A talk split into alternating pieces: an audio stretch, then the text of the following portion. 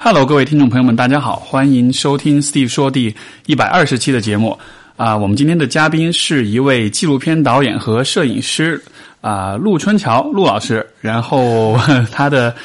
之前我也在微博上推荐过这个啊、一部他的作品是《初三四班》，然后这是一部关于啊五幺五幺二地震，然后北川中学的一个其实是这个陆老师自己的，像是一个有点自述一样的这样一个作品，讲了他自己的一些故事。然后今天我们把他请到了节目上来，和我们一起聊聊看他的这部作品。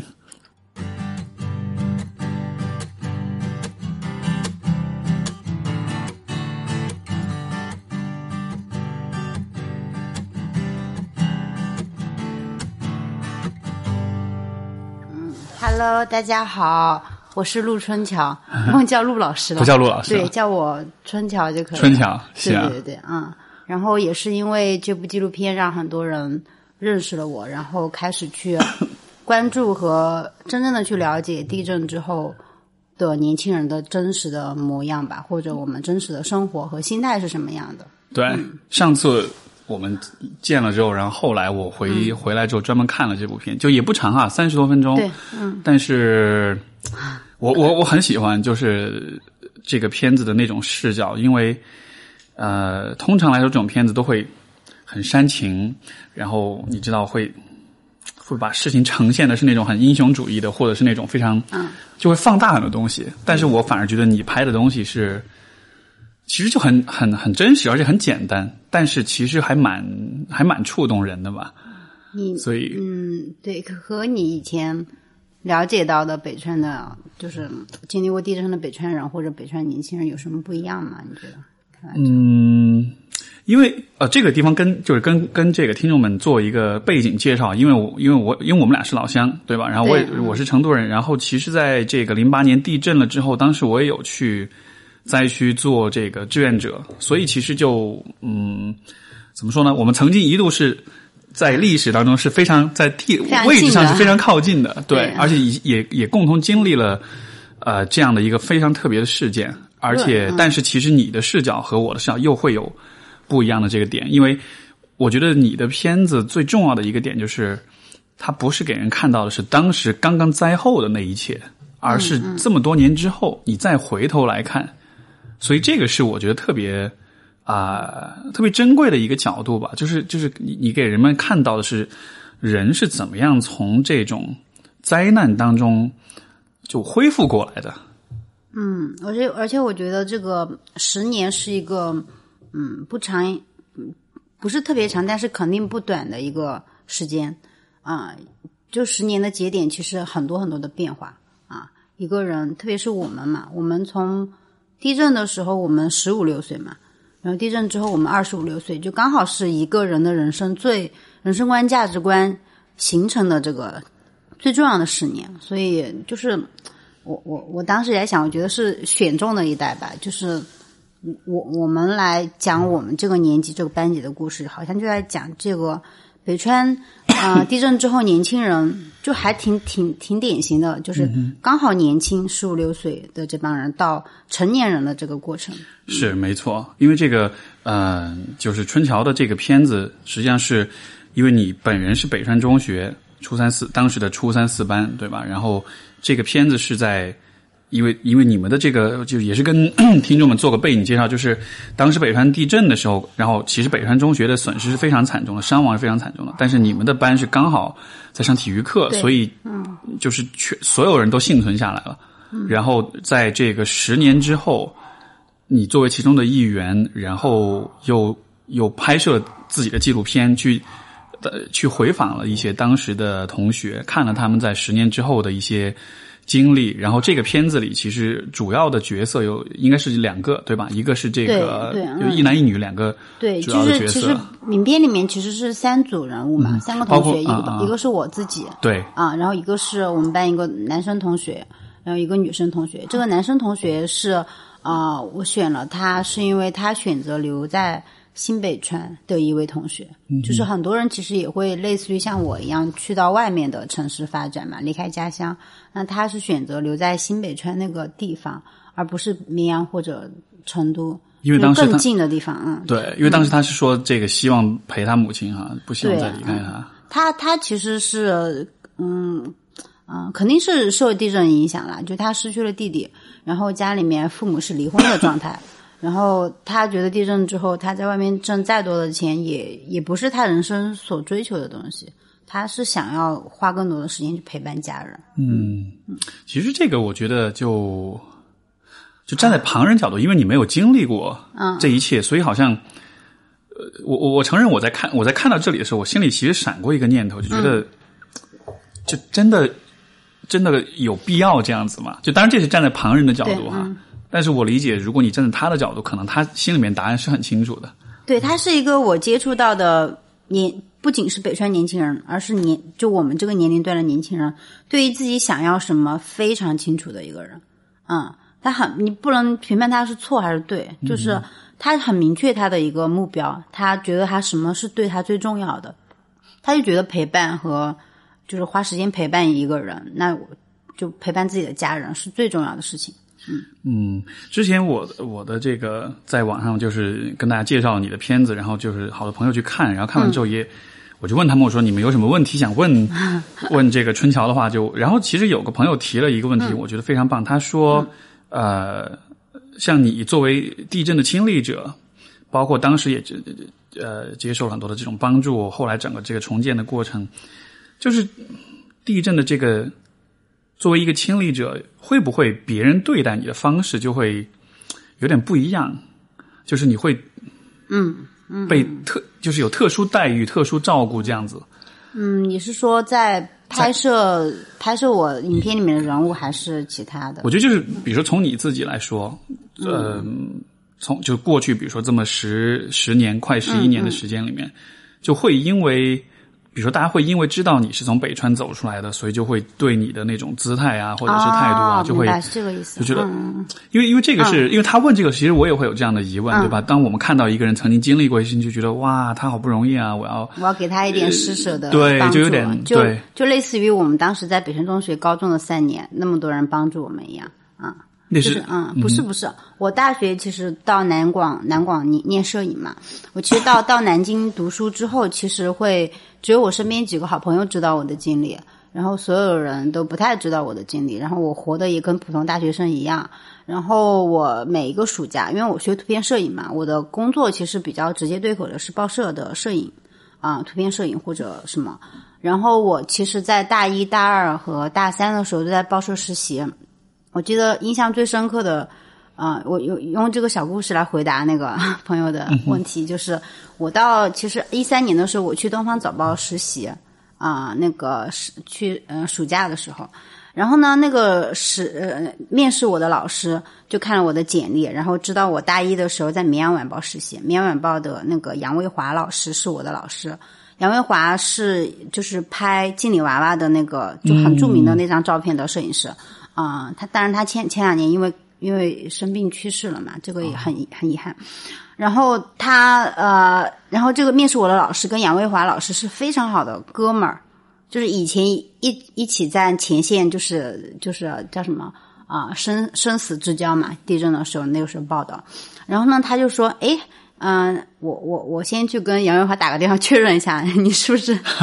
真的是他的学生？然后他打电话去确认一下，说我确实在他那边实习过。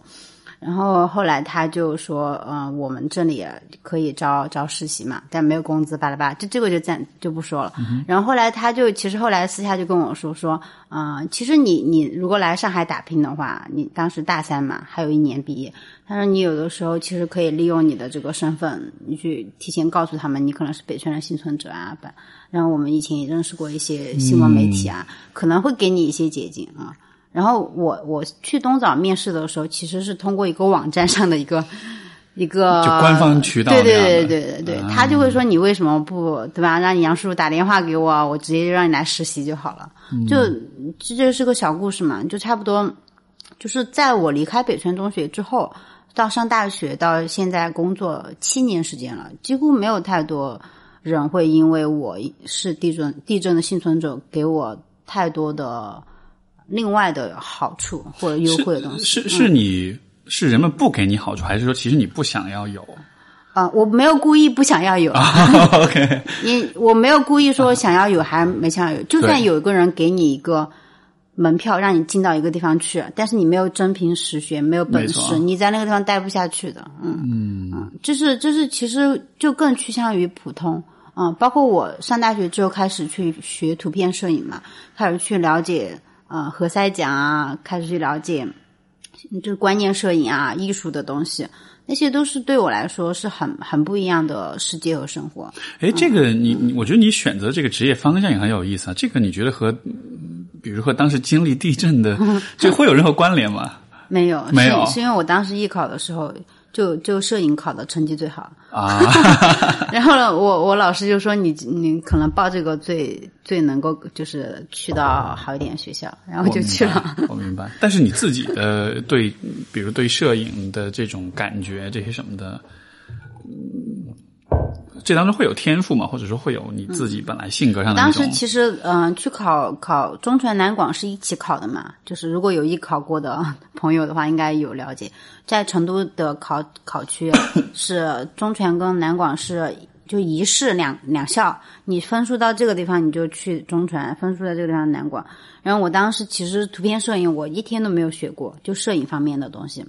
然后呢，我当时考考了，嗯，摄影是考四四门嘛，然后面试，然后看图片，然后写影评。反正我现在忘记大概考了些什么东西了。然后我当时考到大概嗯全省第二十一名吧，就还蛮好的还蛮成绩不错的。对我自己就还蛮惊讶的。我说我其实想去读编导啊，广播电视编导，或者是去读什么其他的。然后因为没有想过摄影师也是一门很专业的、很大的门类嘛，啊，那个时候比较知识没有那么广，然后当时就觉得可能考得好。比较稳能上，所以才报了这个专业，就是没有很明确，就稀里糊涂的就 来读了。是，不过好多我我我这种我倒是蛮能共鸣。我觉得其实我们有好多很重要的人生选择，就后知后觉的看你，也许觉得是有道理，但是当时其实都是很看不到，都是很糊里糊涂，可能就选了这样了。嗯，对，明白？那所那所以其实我理解，从你的角度来说，就呃人们是会对你或者对就是呃，因为有地地震的这样一个经历，所以是会有一些也不能说特殊待遇，但就是说，可能他在看待你的时候他会觉得不一样。会不一样，嗯对就好像是这个成了像是身份的一部分。会的，嗯，对吧？以前我我跟我的那些好朋友们，就北川的好朋友们，会有点刻意去回避这个东西。但这两年我们好像都和解了，就觉得无所谓。为什么刻意回避呢？就是不想让大家再来问。那我我在南京学驾校的时候，问我哪儿的，我都说自己成都的，啊，不是想要成都户口了，是 开玩笑，就是就是呃，不想说自己北川的，因为所有的所有的人，你出去接触的所有的人，不管他是。教你开车的师傅还是什么什么，他们都知道北川的地震，问五幺当然二地震，当然他们一定会来问你，你地震的时候在干嘛呀？啊，你当时怎么活下来啦？你们家人还好吗？你要开始把故事讲重新讲一遍。就很烦很烦，你知道吗？超烦。然后，然后我后来就就我跟我同学都是这样，都不说，不是说会。嗯，就是激激发出我们的那个伤感，也不是，就是因为太烦了，就是因为我们也能够理解说，嗯，所有人都好奇，如果我是你，我也会好奇，就是，但是我不想说了。但如果遇到我那种就是还蛮动情的时刻，遇到就是挺挺好的、挺想要去交流的朋友，我会讲。那我每次讲的方式和讲的内容也不一样。当然，嗯，当然，然后，然后，嗯，就就就觉得肯定会有不，就是这个身份。后来我们和解在于，我们就觉得这个东西你不能够说把它忘记，或者它撕不掉的这个东西，你得，它就是你的，它就是我们这这帮人的一部分，身上的一部分，那你说这辈子都无法去抹抹掉这个身份。我觉得，嗯那所以你说和解是怎么样的和解呢？嗯，就是就是呃，就比如说别人问你的时候，你还要说吗？我不说不说，这倒不是这个啊，嗯，然后其实大部分跟我关系很好的，我在后来上完大学、上大学之后才认识的朋友，跟我关系很好的，都会觉得跟我熟了之后，觉得我不像是经历过这么一场大灾难的人，就很正常，就是而且也据说是挺挺挺挺乐观的，嗯。嗯，然后也挺挺欢乐的一个人，嗯。我在想这里面会不会有一个点是说，啊、因为因为首先我觉得就就站在旁人的角度会去问，可能一方面是好奇，我觉得也许另一方面也是有点像是说，嗯，就人们可能不太知道应该怎么样去。就就比如说我在看到你的时候，嗯我我不太知道怎么去和你谈探讨这个问题，因为我不太确定，哦因为我不太确定你说这件事情会是什么样的反应，所以就会有一种很小心谨慎，但是同时又不能装作没看见，你懂我意思吗？就会有一种很、嗯很很很有点如履薄冰的那种感觉，哦，原来是这样，就不完全是，我觉得不完全是八卦跟好奇，就但那个部分也有，但是我觉得确实是因为因为我会这样子想，也是因为啊、呃比如说我自己啊、呃我身边的朋友也好，或者是比如说来访者也好。他们有时候也会讲起一些这种比较个人的这种创伤性体验，然后在那个时候我，我其实也会很忐忑，就我不太确定我可以怎么样去和你聊这件事情。但如果是在咨询里面，我会很直接的告诉他，我说我感觉我应该和你探讨这个问题，但是我不太确定怎么样的方式是对你来说是比较合适的，所以就我就会直接去问你觉得怎么样，跟我就就就非常非常直接那样的。我觉得就直接来吧，对我觉得没关系，因为我我我现在有告诉我身边那些经历过类似于我们这样的人，我说我因为我有的时候会嗯就是介绍媒体过去，可能做一点点采访嘛，我就说这样的，我先告诉你，有个人可能要问这些东西，你要觉得 OK 你就 OK，你你要拒绝就直接跟他讲。我都跟我所有朋友这样讲，我说你这样讲其实是对别人的尊重，就是你啊让别人放松，你不要让别人觉得哎，嗯、我想让你讲，但是你又很为难的在讲，其实这段采访会很难受，你也听不到自己想要的东西。就好像是这个边界在哪儿，其实是两个人就比较直接的、比较坦诚的，就是对就界定这个问题实我们没。有那么脆弱，对对，就是大家都，而且大部分我身边的呃人，他们都不太会说，嗯、真的不能讲这件事情。是，哎，你知道吗？我觉得这是特别重要的问题，就是当你在就当比如说外人在很照看上去很照顾你的时候，他的假设其实是你是你依然是脆弱的，你依然是会说到这件事，你就会崩溃，你就会痛哭流涕。其实不是，但你你如果做用一个就我们俩正常朋友，你就直接来问的话，其实我我会感觉很啊、我我作为你们认为可能脆弱的角色来说，我会觉得很舒服。嗯哼，就是我会觉得嗯，我还挺想问你你的问题呢，就相当于就是我们是一个平等的、对，呃视角去探讨。嗯，这个这一点，其实我会觉得，可能从这件事情发生那一瞬间开始，这种不平等就已经形成了。是是，对吧嗯嗯，尽量嘛，我会觉得可能。但是我不嗯去去，我觉得也没有就是彻底的平等，这个世界一定是没有的。可能可能永远没法彻底平等了，对，因为因为我想起就是当时我去嗯去做这个志愿者的时候，呃那个时候那种感觉可能没有这么清晰，但现在回想起来，我就有一个很强烈的感受，就是所有人都是带着一种啊、很强的一种同情心去的。嗯，那在那个时候，同情心是很重要的，但是但是同情心背后包含的其实就是一种有点。有那么一点点居高临下的感觉，就是你们很惨，我们是来救你们的，这样子的。一定是这样的。对，嗯，所以这个从长远来说，其实也许是不是那么令人舒服的一件事情。但我我我们在当时当下确实是脆弱的，当时当然是那样的，对一定是脆弱的。我们是需要被可，但是那种关怀可能会让我们稍微好一点点，嗯哼，好受一点点。是包括物质上的呀，或者是说有一个就是就是政府让那些官兵、军人或什么来到我们那个地方驻扎，然后帮我们帮我们一些忙，或者是来很多志愿者。他政府因为这些援助给我们营造了一个这样的氛围是很好的，当然是是很重要的。如果说那个时候家里支离破散、支支离破碎，然后那个房子也没有，大家又没有这样的氛围聚在一起，其实是很难熬过去的。嗯，所以在当时当下，这种心理、心灵不是心理是受用的，我觉得。就是那种被被支持，然后有人有人帮助你，嗯有人站在你身边那样的那种那种感觉，可能那个是带来一种很很安全的一种感觉呢。我我现在就很想 讲一个小事情，就是我们我老家不在小坝乡嘛，就是很小的一个乡镇，它当时是完全是就是呃地震之后就出不去，人出不去，人也进不来。那离北川有多远？呃，开车两个小时，我妈走了三天三夜啊。哦哦，对你有在片子里有讲到，对对，嗯，我妈那个故事我可以等一会儿跟你们分享。我想分享个那个就是。他们有个部队，很大的一支部队，我不知道具体多少人。然后翻山越岭走到我们那儿，然后在我们那儿驻扎了大概有，我看啊，八一建军节还在，那就是三个月对吧？三个月。哇塞，我想，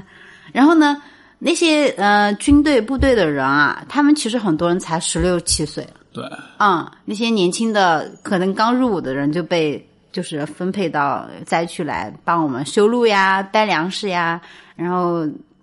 还有每天都会降落的降落伞，就是我们那个物资全部都是那个飞机降落伞，嗯，空投的。然后那个时候其实是一个段挺，如果说忘掉伤痛啊，其实挺美好的那么一个，有点像集中营，就是那种集中营，就是我我就是比较难民集中营，我不想不到合适的词来形容，就是所有的人被困在了这个区域，然后每天从天而降很多食物。然后大家就是也没有说谁要出去干嘛，也没有计划未来，就活在当下。啊，这个还蛮。然后我那个时候其实还有一段挺美好的回忆，就是我其实当时喜欢上了一个部队里面的一个班长。啊，就是我当时其实才十五岁多，十六岁嘛，就刚好是 可能要谈恋爱的年纪。没错。那个时候来了很多军人，我觉得好帅啊！啊，是。然后我当时，然后我们又是呃，就是。乡镇里面的年轻的姑娘，就是我们要去准备一些文艺演出嘛，因为部队过来过过什么七一节啊、八一节、八一建军节、七一建党节，或者说错了没有？对对对，是的，是的。我特别发现，怕把这个词说错。嗯，然后呢，我们就会准备一些文艺演出，那有时候就会跟他们一起 互动啊什么的，然后就接触到很多人，就是嗯，我们把。军人给落地化了，就变成普通人。我们把灾区的灾民也落地化了，变成普通人了。我们好像就变成了一个，虽然都有规矩和规章制度，他们部队里面，但是大家都变成了一起生在一起待着两三个月的普通人。就其实还蛮亲近的这种关系，特别有意思。我觉得现在想起来觉得特别有意思。嗯，是，而且那种关系很特别啊，就灾灾灾民和。部队的。对，有点像是我们是在共同在重建，共同在一起在，嗯，所以就我我所以是不是说，其实比如说你对这个班长的这种这种情感，这这想想我觉得蛮有意思的，因为这当中觉得很美好，对，非常美好，是，而且它当中包含着一种就就比一般的可能这种日常的这种年轻人谈恋爱可能还多了一层意义在里面，因为因为你们在共同做一件事情，而且而且那个时候你不能。明目张胆的说喜欢他，我记得他们第二天要走了的头一天晚头一天下午啊，我就我就跟我一个好好姐妹去到他们帐篷外面，我就想就出来告诉他送他一盘象棋啊，然后然后我就特别不好意思，所有人其实都认识嘛那个时候，然后我说嗯。我说班长，你出来一下。然后来后来，大概他也明白我的意思，他其实好像有点喜欢我。然后呢，最后最后我们就是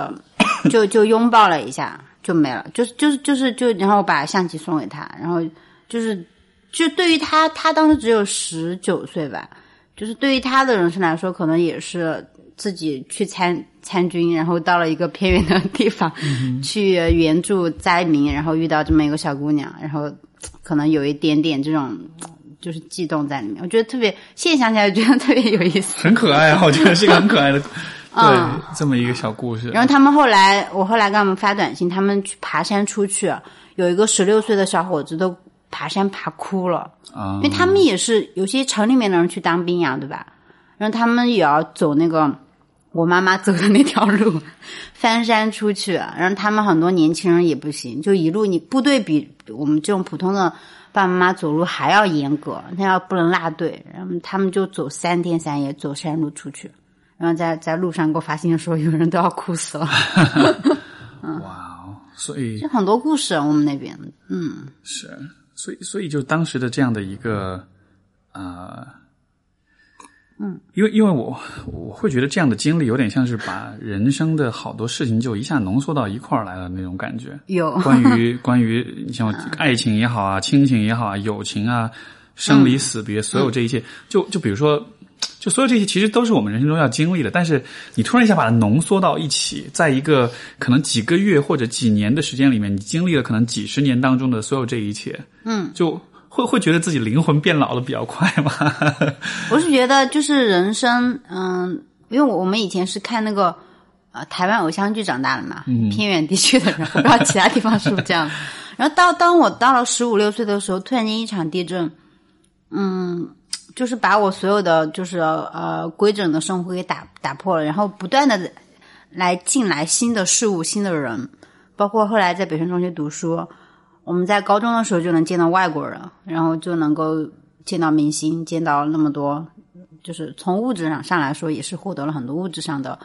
好的东西，什么鸿星尔克的运动衣啊，就真的很常见，就是可以拿的，然后就是发，然后耐克、阿迪的鞋子呀，就是就是整个地震，嗯，就是我们现在谈的倒不是说悲痛的那一块，嗯我们谈的可能就是一个地震的现象，就是震后的就是那边的现象。我作为一个年轻人在，呃，嗯，就是震后的最有名的那所高中读了三年书，嗯，他那个状态就是那样的，就是呃，一下子让你一个农村的孩子，呃，就是进来了无数的外面的世界的东西，包括人，包括物质的东西，嗯，就是很，我现在想起来觉得挺吓人的。对，这个听上去其实是、感觉是有点城市化了近十年吧，我觉得前进化了十年，城市化至少，嗯，对，而且会是一种让人觉得也许是有点恐慌的感觉，因为你突然一下就获得了就获得，而且这些东西，因为你看，就地震本身是一个打破你所有生活秩序的这么一件事情，然后在这之后，当你在重建的时候，你其实并没有真的回到原来的那个生活里，你其实回不去，回不去。对，嗯。就是你其实又到了一个，就好像更加呃和以前不一样，甚至说可能跟以前更加陌生的一种状态当中，而且突然一下来了这么多的人，这么多的物资，就就嗯就会有这么这么多的变化。对，而且知道了很多自己以前不知道的东西，而且甚至还知道了高考不一定就是要高考，人生才能 有，哦，我明白。就是就是知道了不仅的不仅是人和事，还知道了很多外面世界的规则。所以规则、观念其实有也有一些这样的观念也很大的改变了。包括那个时候，我还能够接触到很多香港的哥哥姐姐。那来自香港的哥哥姐姐，他们的知识文化和背景都很，就怎么说？用当时的话来说，就觉得很 很前前卫，很前卫嗯，很前卫啊。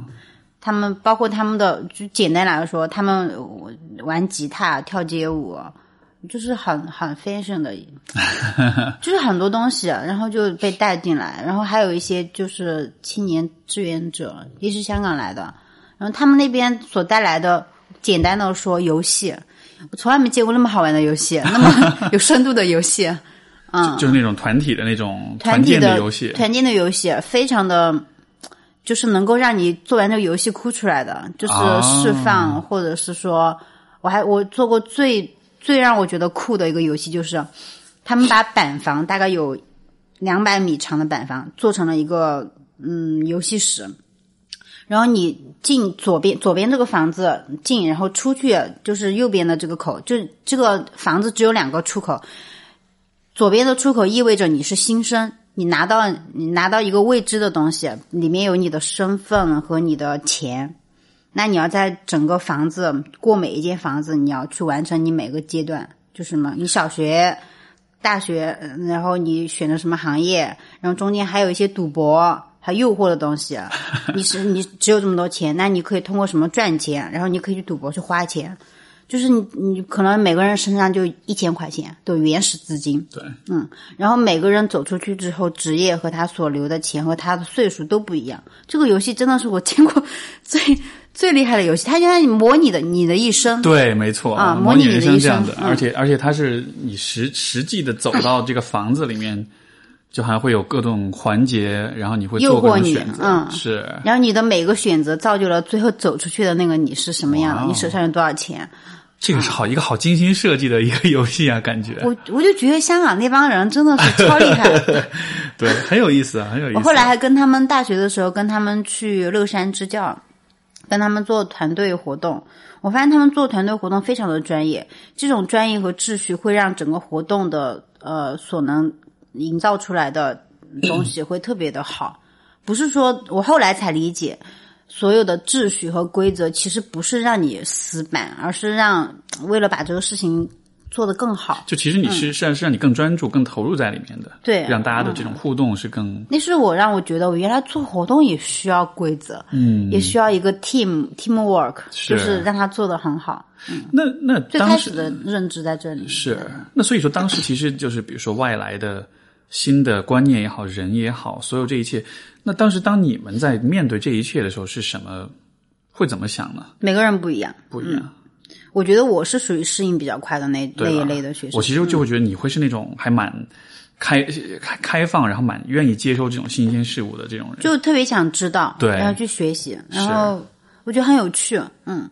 然后所以我我可能是比较迅速能够去跟他们接触，或者是表达我想要做这个的。可是这其实对于你来说像是一个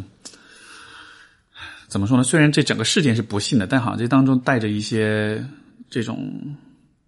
幸运的部分，好像它外来的很多东西满足了你的那种学习跟探求的那种欲望。嗯嗯只但这个只是占占我，比如说把我学高三三年的学习时间分成十分来说的话，它其实最多能占我的零点五分的时间啊，嗯，所以其实是很少的一部分。但是对于真正的学习这一块，我们学校其实是很没有未来的。如果在那里学习的话，所以其实整个人也会比较情绪比较低落。对于认真学习，考个好大学，你你说没有未来是指的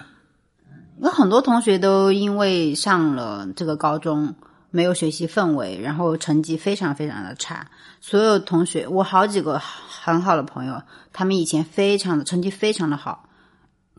在我们小县城吧，嗯，梦想是要至少考个九二五的大学吧，对吧？或者是考个非常好的二本。我我是站在小县城的这个啊、目标来看了，但是很多人因为上了高中之后。成绩变得非常差，然后很多老师就会说：“哎，你看还是有几个同学考得好，那只有几个哎，我们那一年好像只有几个人上了一本分数线，一个整个学校，你想一想，我觉得不是智商的问题，这这这是很很夸张的一个数据啊，只有几个人，所以是学习氛围。那什么、什么让学习氛围变了呢？整个学校嗯的老师，呃，大部分都失去了家人。”啊，整个学校的学生 也有很多失去了家人，包括同学，包括老师，包括身边的朋友。就是在我们北川中学读书的小孩儿，北川人啊，每个人身边都有失去的至亲的。我们就是我觉得朋友也也是很至亲的。是那我我就失去了一个非常好的闺蜜，就是每个人或多或少都失去了身边的人，是生命哦，不是说失去了什么东西，一定会有。所以整个氛围大家都在失去中，然后都缓，我都没缓过来呢。你说五月份地震，十月份呃九月份开课，然后所有的人来聚集在这个地方，只是为了嗯打引号的活着吧，就是我们不知道去哪儿。然后那我们那个年级很特别的一个例子就在于，我们其实那个年级的去伤亡率很高嘛，所以没有人读高中了。然后呢，学校开放开放了一个政策，就是所有年龄初三，包括去读职中的学生，初三毕业了的学生，所有的人不管考不考得起高中，都可以来读北川中学。就所以就造成了北川中学那一年的学生的嗯参差不齐，然后整个嗯不仅是因为这个，还因为老师每天都不给我们布置作业。我们语文课上完，嗯好就上完了；数学课上完，嗯 上完了；啊。英语课上完上完了，就是没有作业，然后上上课也就就上上课，很多时候都是自习。就是那个时候，嗯，第一是没有太多人有心思去学习，第二很多老 很多老师也没有没有心情来跟你布置作业。我布置作业，我是不是要检查呢？对吧？对我还要批改作业。我就是那个时候的人们，其实绝对重点不是学习成绩，大家的目的可能是就是聚在一起，聚在一起，互相的呃修复伤痕吧。嗯，因为我如果说我们某一个人处在那样状态，离开了一个群体，其实是很难受的。你知道，就是你也学心理嘛，就知道一个人如果独处在那样的环境下，所以北辰中学就有点像一个就是治愈的中心。那个时候，哦，所以我刚刚说成绩那个，明白。就其实大家聚在一起，是就好像是在那样一种氛围当中，每一个人的那种那种悲伤也好，那种伤痕也好，是多少可以被那那你们会之间，你们会去谈论到这些事情吗？当然，我们我们中间还有几个同学，就是真的受不了那个学习氛围，然后爸妈逼得也紧，然后还转学了的，嗯。然后其实到高二的时候，整个学校才开始复苏吧，我觉得才开始，因为我们高一的时候大部分时间是在 自习，然后打扫卫生，迎接领导，迎接明星，迎接领导，啊，这这也算是个负担吧，就是需要迎接各种，就嗯，也我不是，也不是，也不全是负担，他。是一个呃需要被被照顾的心情。就是我举个例子啊，我我印象很深刻，是温家宝第第几次来我们学校的时候，好像第三次还是第四次来我们学校的时候，他在上面讲话，我们所有人站在下面，我那天竟然听哭了。我呀，就是我虽然也是蛮感性的，就想听一个国家人领导讲话，我竟然能听哭。就我们那那那么几千个人站在下面，就真的是一。一群就是心灵受伤很严重的人，是。然后当当温爷爷在上面说：“嗯，孩子们，你们不要怕，然后我我我们国家是你们坚强的后盾，然后我们一定会和你们一起重，就帮你们一起重生你们的，就是重建你们的家园，重生你们的生活，就巴拉巴拉，类似于这样的话。那温爷爷讲话又很温柔，嗯，讲的也很慈祥，然后他讲话也很慢，然后就是当时我们就很多人都哭啊。就那个时候会觉得，嗯嗯，真的很好，因为我们都这样了，但是有国家在帮我们，就就第一次有国家的意识，是啊。然后我记得成成龙来来我们学校唱的那那首《国家》，我其实我前段时间不知道在街上哪个商店还听到这首歌，我当时就有点 泪目，你知道吗？就是那种感觉，不是说我要不要感动，或者我现在现在的这个年龄就是的经历会不会让我感，但是我听到那首歌就会让我想起。高二的那段时光，那种感觉，然后我记得就是成龙唱那首《国家》的什么，我现在哼不起来那首歌了，然后我就觉得好感人哦，就就是我我，所以我现在没有办法去评价这个这个现象对我们到底是负担还是有好处的。其实其实没法去定性说它到底是好或者坏，是积极或消极，它就是一个很复杂的一个经历。就就是我我们呃。我们这些未成未成年的学生都是在被安排吧，但那这种安排也，你现在看来也不不能够完全说它是不好的，他肯定就是每个人吸收到的东西不一样。你说有一千个学生，一千个学生不可能所有的好，所有都坏，嗯，所以我对我我我回去其实也有去，就是就这个心心就是或就是怎么说。就就这个现象，我有去采访我的同学，嗯，他们每个人的看法也不一样。就每个人从这个经历当中得到的东西是不一样的。那那还有什么？有什么其他的？因为你我看到你是学到了很多，你吸收了很多，对吧？这是你的一种反应。那其他的一些，比如说比较典型的一种反应，我我觉得你现在说学到了、吸收了很多，是我现在看我才会觉得。对。但前几年我都不会觉得，嗯。我其他人其他人的反应，嗯，很少数很少有人是真的静下来去学习的。嗯，我身边有有有一个姑娘跟我关系还挺好，我们班班长李友静，初三四班班长李友静，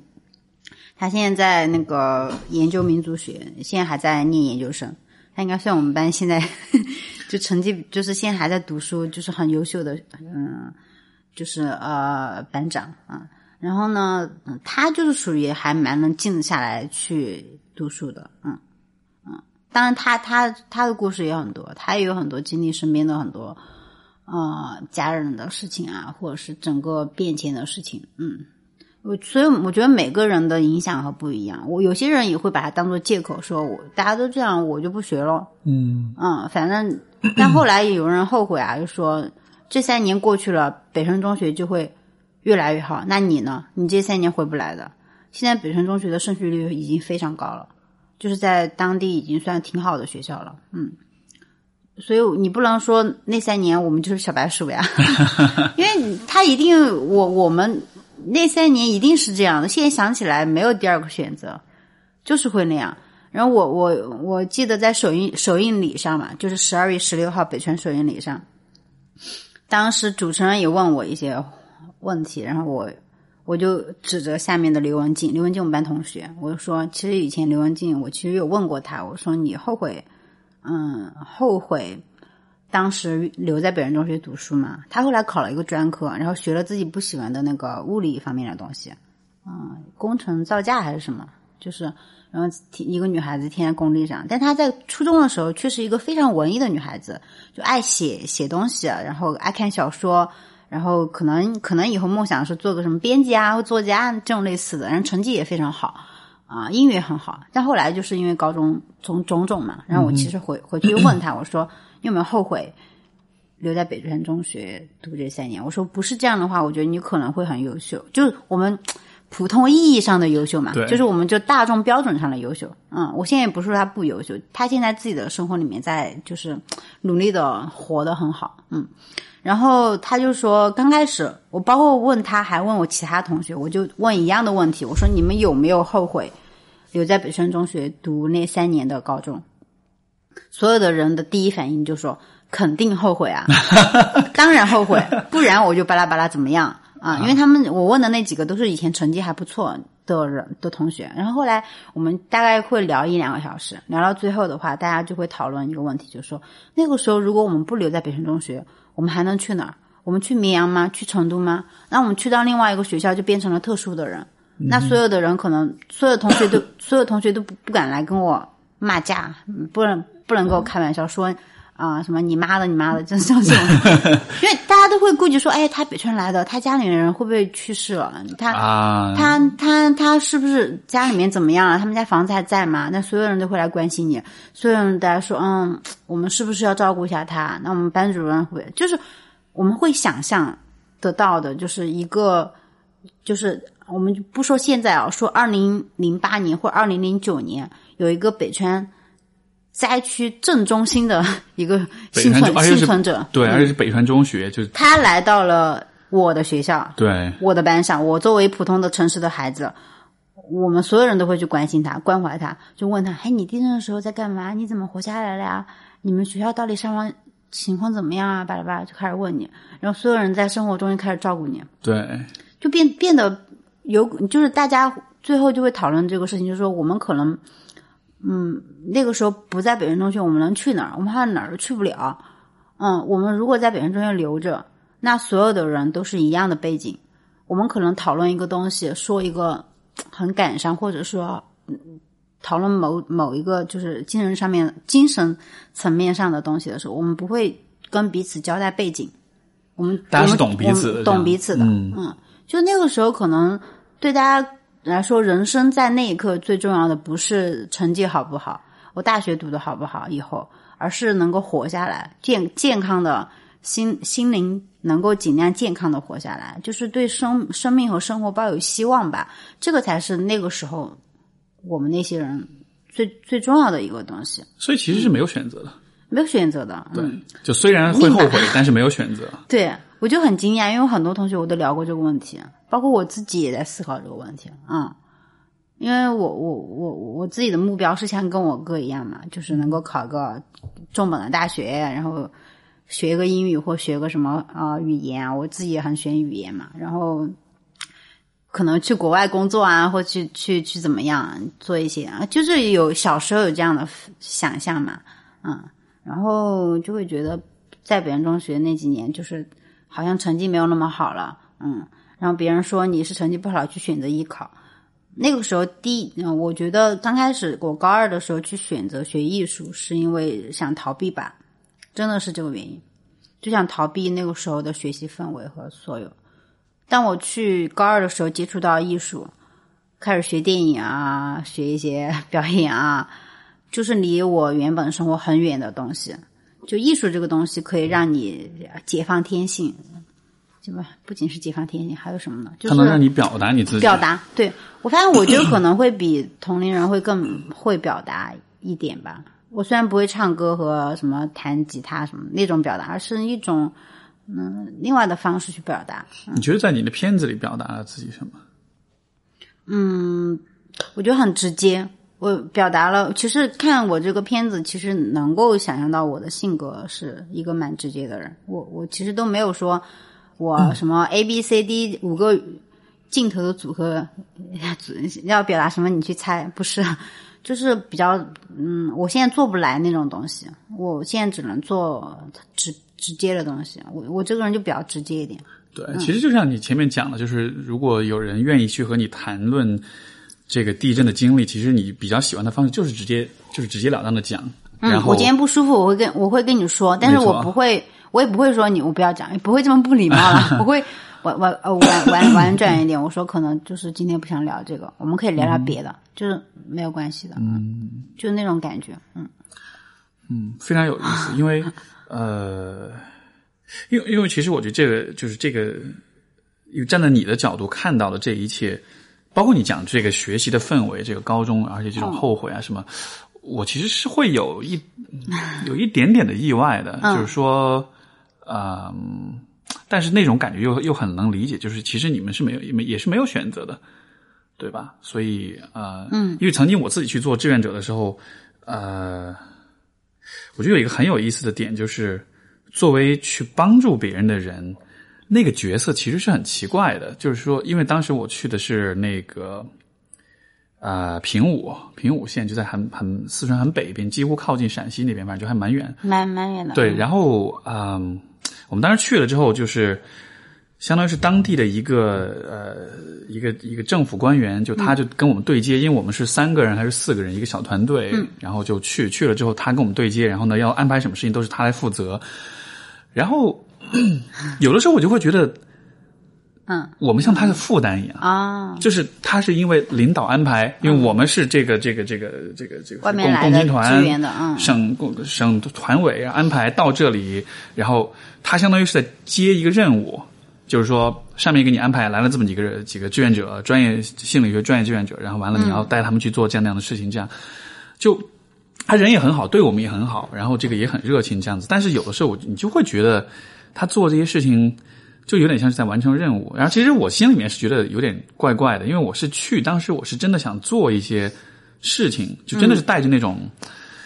因为又是自己的老家，对吧？又是自己的这种，就是非常非常想要做些什么事情。可是到了那儿之后的感觉就是，第一，其实你做不了什么事情，就你能做事情其实非常有限，因为我们只在那里待一个月。左右，那挺久的呀。就相对来说，对，但是但是即使是一个月，其实也会觉得，因为是我们大概是六月份的时候去的，六月还是七月，在那待了一个月时间。就那个时候，主要的事情还是在重建。嗯，因为我们去就想象啊，我们要去做心理咨询了，我们要去什么做这种危机干预了什么的。其实就到了，你会发现就根本就不到那一步，因为人们真正担心的。包括这个也是后来我回了加拿大之后，我当时写了篇论文，就就吐槽这个事情，就是说，因为在之前美国有那个就是 Katrina 那个飓风，新奥尔良飓风，当时也是损失惨重，但是其实这个当时美国政府和就是后来中国的这种救助方式，因为汶川地震应该算是我们国国家层面经历的比较大的灾难，就第一次有这样的一个大灾难，就上一次可能是唐山地震，但那都是比较久远的时候，近期来说，其实就这是第一个大灾难，嗯，当时的整个的这种。呃，救援的方式也好，思路也好，就是其实是有很多有问题的地方的。因为，嗯，这种灾难之后，其实首先做的其实不是说是做这种心理疏导，就这是很后面很后面的部分。一开始其实应该是先重建你的生活，先重建基础生房子啊什么房子，然后这个所有的这个就是基建的这种恢复。然后包括在当地的人之间的这种社群重新的，所以当时我觉得你们学校这算是一个重重建这个社群的一种一个一个方式，就是大家还是有一个地方可以去，可以相互去聊天。应该是板房区，嗯，没错。然后包括就是就这个应该是最重要，但是。你知道，我们当时在这个在那边时候，大家就会有一个开玩笑，就说防火防盗，然后防心理咨询，这么惨你们？就就吐槽嘛，就说因为确实当时的很多这种专业人士，他们其实没有经受过这方面的训练，他只是本能的觉得，哇，大家肯定很难过，肯定很伤痛，那我就去跟他聊，我就去跟他对话，然后。然后就有人说，当时接触到了一些那种嗯当地的这种年轻人哈，小孩子一样，他们就说啊，第一天来个专家跟我说你要哭，你要哭出来，你要你要你要发泄，你要表达。然后第二天来、来一个专家说你不能哭，你要忍住，你要坚强。然后 就说我到底该干嘛？疯了。对对，不都就我我理解，其实那种心情是，呃，我们很想要做一些事情，那种那种那种，你说是同情也好，你说是共情也好，你说是，就那种情绪是非常非常强烈的。嗯，就有点像是，有点像是你的家人受了伤害，或者是。比如他生了病，你你恨不得每天在医院陪他，就那种感觉，就那个情绪很强烈，但是不知道该做什么，所以到了那里的时候，可能你就会看到，有的时候我们会做做一些很蠢的事情，甚至是一些给别人带来负担的事情。然后我我我现在记得就是，当时我去准备了一个讲座，就是给当地一个学校的老师去讲，就是这种，嗯，大概就是讲这种灾后的这种心理重建的这个过程，然后。我当时讲的过程中，讲完之后，我我我的感觉是，所有的老师，他们根本没有听我在说什么，因为他们看上去都心事重重，然后他们可能其实有很多要担心的事情，然后我讲的这些东西和他们的那个生活的现实其实是非常远的，就可能他根本就不到这一步，所以当时我们做了很多这种我们觉得会的有帮助。但是可能对于当时他这个我们的帮助对象来说，可能那不是他们最需要的东西，所以就说实话，那一次后来回去之后，其实我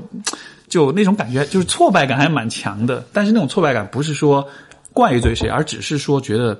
面对这样一个 这么大规模的一个事件的话，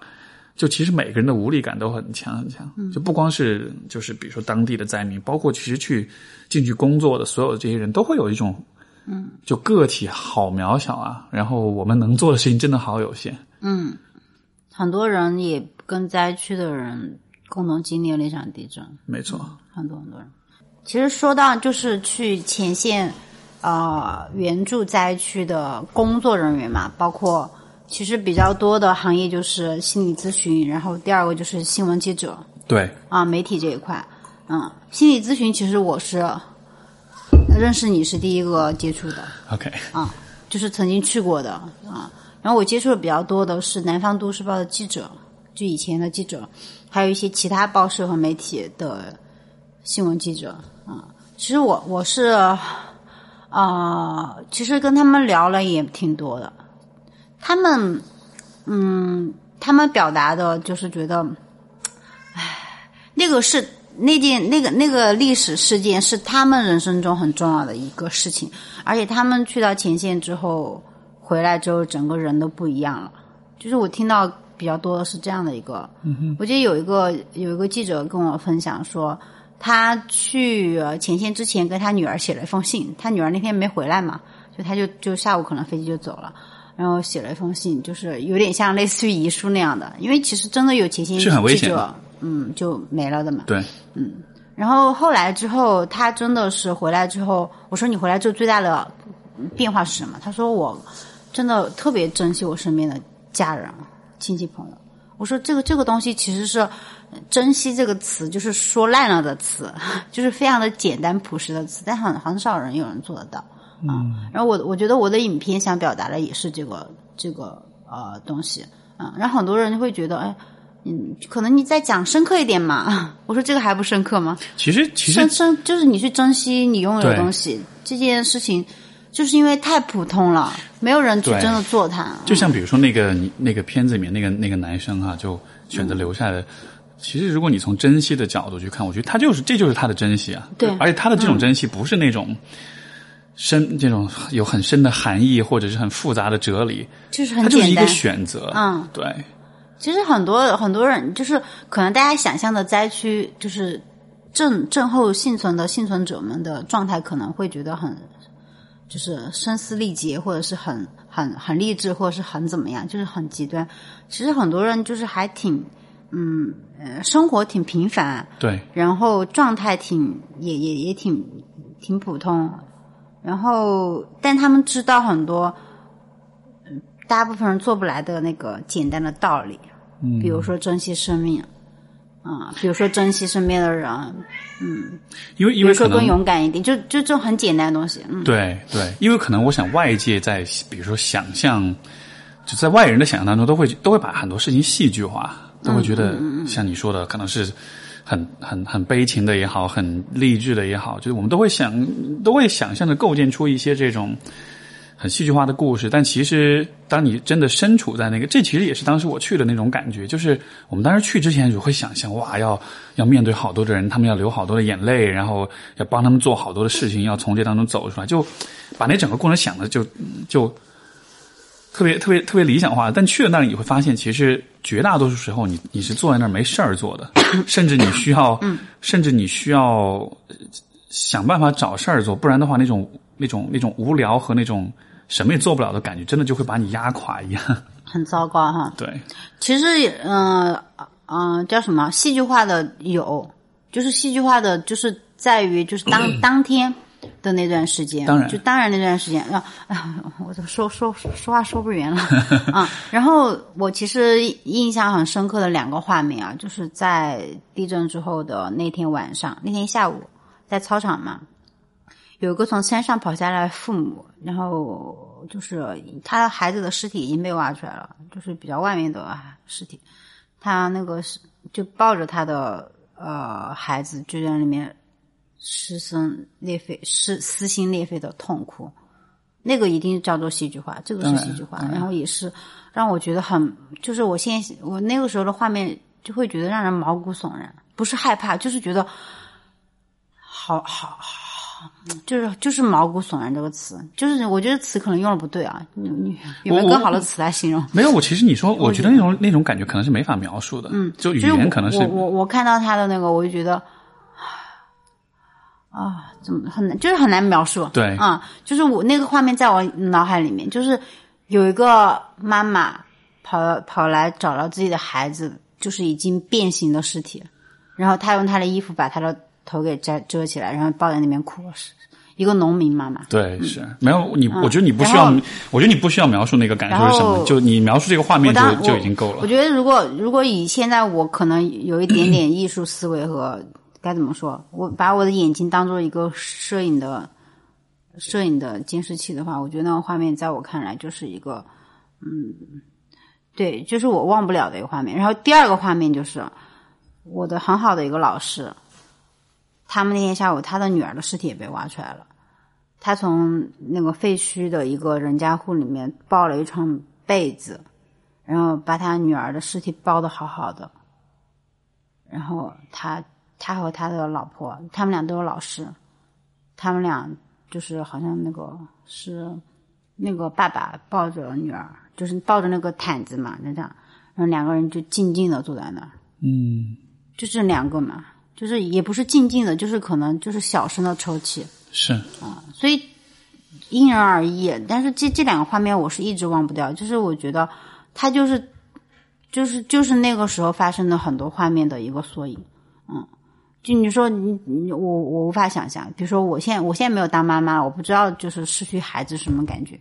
那我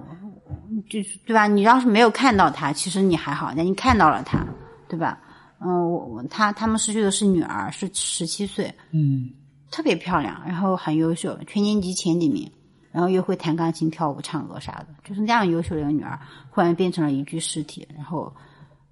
你呢，就是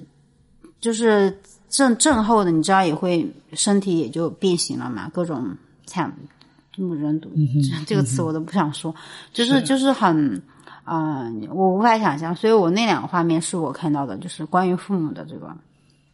那很多也有那种看不到自己儿女的尸体的，也很多很多，嗯，根本就挖不出来的很多尸体，所以嗯。刚刚为什么聊到这个，我都忘记了。在说比较戏剧化的那种，就是其实是有戏剧化的。对对对，但是但是我我我片子是讲的是十年后嘛，十年的过程，这个肯定更趋近于真实的生活。嗯，没错，这这也是我觉得这个我看了你的片子之后的一个很大的感受，就是因为它是讲了十年之后大家在做什么，它不是在就重现当时的。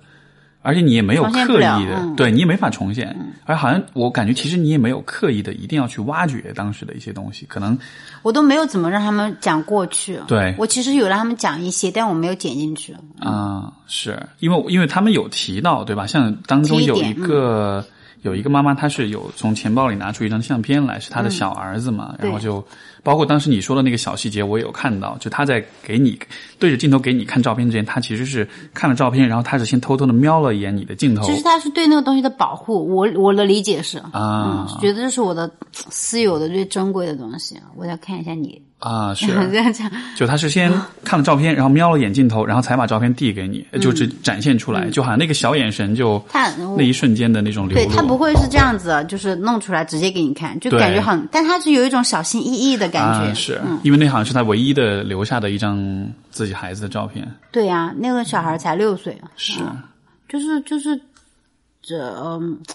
所以，所以我我们说演演员嘛，我也在看，就是演员，但就是诞生，就是在说演员怎么样才演的更像一个人。那我觉得纪录片里面很多人物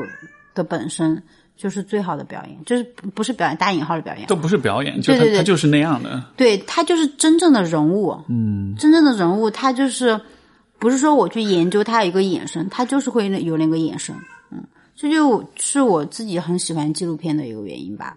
觉得很，嗯，就是尽可尽尽可能的是我去真实的去展现一个人物的样子，嗯。你你在这个纪录片的这个从前面从前到后整个这个拍摄的过程中，就你做完这件事情之后，你会有什么对自己的经历、对这整件事情的这种理解会有什么不同吗？对家乡的情感上来说吧，和我对我身边。一起成长的，不管是父母还是同学也好，对他们的认知是不一样的。我做片子之前和做片子之后，对他们的认知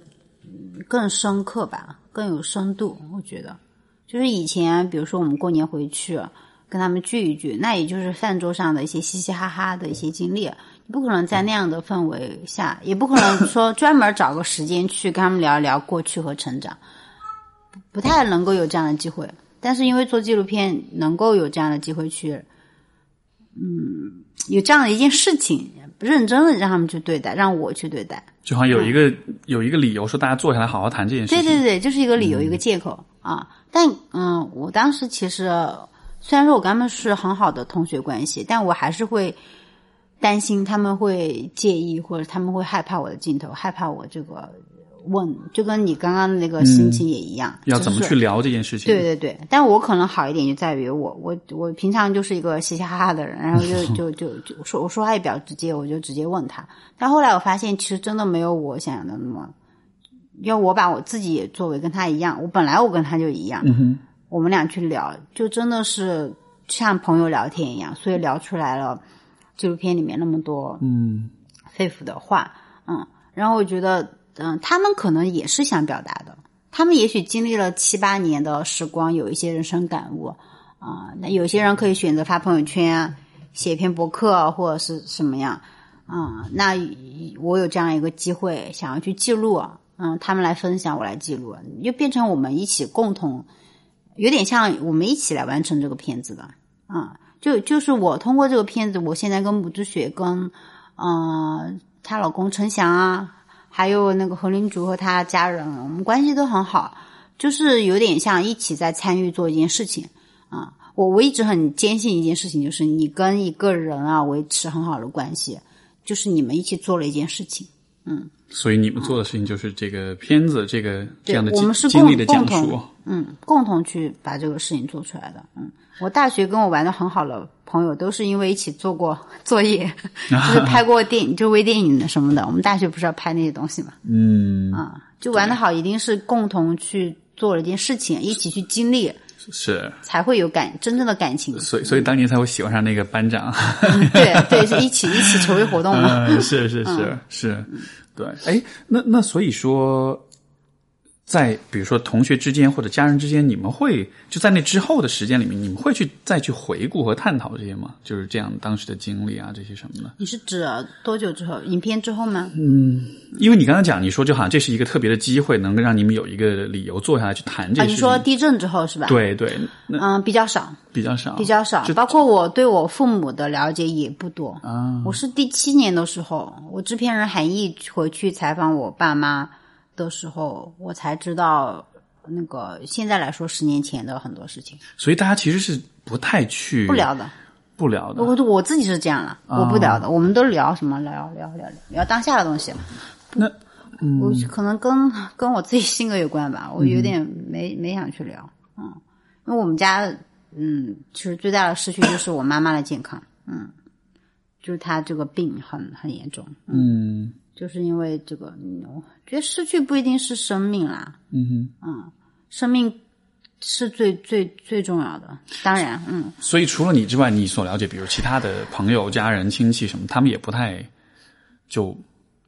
不太正面的去谈这个这样的一些话题，就也不会去回顾或者是嗯，不会不会花太多去聊。我偶尔我我妈就很爱聊，我妈很爱聊，很爱聊她当年去找我的故事。我记得当时从绵阳到南京的火车二十八个小时，她送我去南京念大学嘛，她非要送我去。那个火火车二十八个小时哦，那个车上的所有的人。都听过我妈讲 讲找我的故事，我妈边讲那些叔叔阿姨边哭，啊，就整个从沈绵阳到南京的火车上，那个车厢全是我妈在讲地震的故事。所以所以他还是蛮需要去，嗯他也许是蛮抒发需要去、嗯去抒发去讲。她去讲出来，他不断的讲就会好。他有他有那个焦虑症嘛？嗯，我明白。是，那那那如果我，因为我在想，比如说，你看，大家都共同经历过这样一个事件，包括你刚才讲到，比如在这个学校的氛围里面，其实大家都有点像是从这个学校的，就需要像是一个小社区，小社群，我们重新在这个社群里找到找回那种呃支持啊，那种归属啊，就是，但是我我就这个让我还有点有点意外啊、就是说其实大家不去不会去。不太会去回顾、去去回溯这件事情，就好像它成了一个我们都心心照不宣对的这样一个，有点这个意思。就是房间里的大象那种感觉，就是我们都知道，但是我们都不去聊。那那这个会这个会影响，比如说每个人，包括人与人之间那种关系嘛？就不会，不会，OK，至少在我这儿不会。嗯哼，我对我们班我们班高中同学的很多很多同学的经历都不是很了解是吧？啊。我们偶尔会聊起来，说地震的时候你在干啥，这个我们一定会分享的啊，但没有至于至于没有聊到后面。比如说你家里面失去了谁，后来你怎么样了，家里怎么样了，很少聊，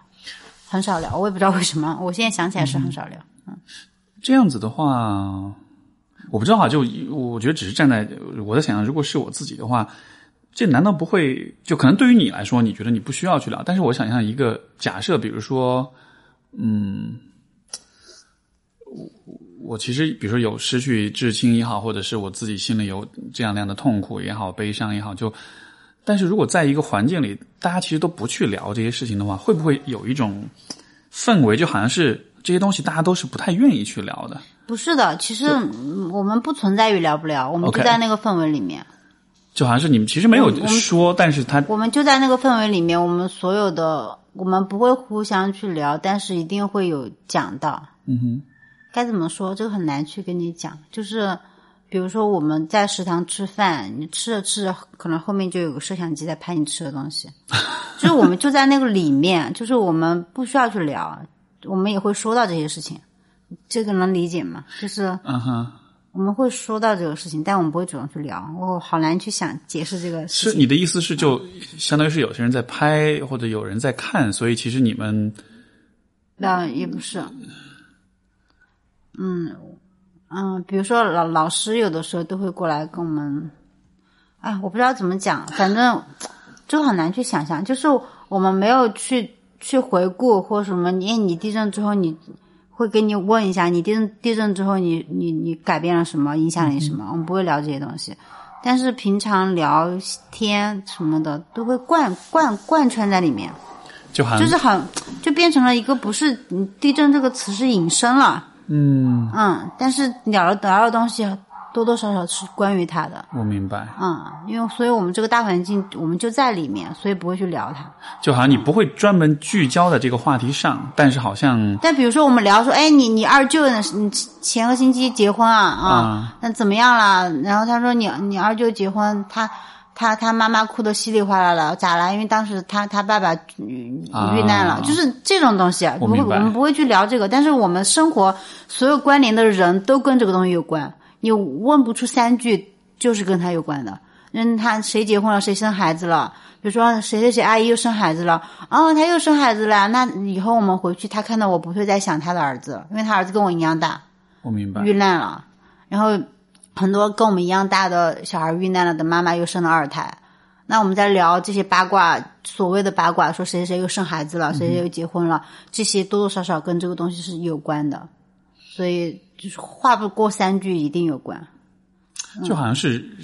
就好像是因为这是一个共同经历的事情，所以大家其实，在很多细小，在很多细节上，在很多事情上是是是连在一起的，所以说是一种，大家都在这个扣子里面，就每个人，没错，嗯，这很有意思，因为 因为比如说在这个，嗯，从咨询上来讲，比如说我们帮助一个经历过创伤的人，就是去。就是如何去帮一个帮助一个这个创伤的这种经历者，其实可能比较好的方式就是去讲述，因为讲述的过程是一个，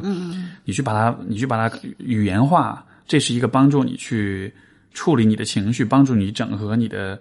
你的、你的、你的认知、你的想法这样一个过程，所以这个我赞成。对，就是说，就是说，通常来说，这是比较标准的一种做法。但是，我觉得你讲的这个又是一个另外一个很有意思的画面，就是其实大家不会专门去聊这件事情，但因为那个创伤，因为通常比如说咨询里的这种所谈到创伤，可能是很个人的东西，比如说你曾经被。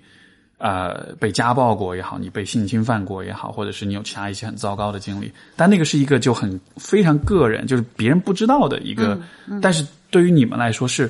所有人都知道，所有人都经历过，所以好像就反而就不需要太专门的去把这个东西讲出来让别人理解，因为好像那种理解是一种冥冥之中一种很默契，一种很心照不宣的理解。我记得印象很深刻，就是我们班有一个。有个姑娘，高中的时候，她，她哥哥好像哎自杀了吧？嗯哼。哎，我忘记是他哥哥还是哪个亲戚自杀了。这是在就是地震之后的很多年以后吗？还是？对。嗯哼。嗯，我读高中的高二也没有很多年，两年吧，一段时间三年吧，就不是他自杀了。嗯哼。是因为什么呢？是因为他们家四个人组成，爸爸妈妈、弟弟、呃呃哥哥和妹妹。然后这个妹妹在我们班读书，然后爸爸遇难了，然后这个好像是哥哥的，嗯，女朋友还是老婆也死了，好像我我有点记不清楚了。现在就大概的意思就是说，这个这个女孩在高三快高考之前就辍学了，她成绩挺好的。就辍学了，不来了。我们所有人都很惊讶，说哪儿去了？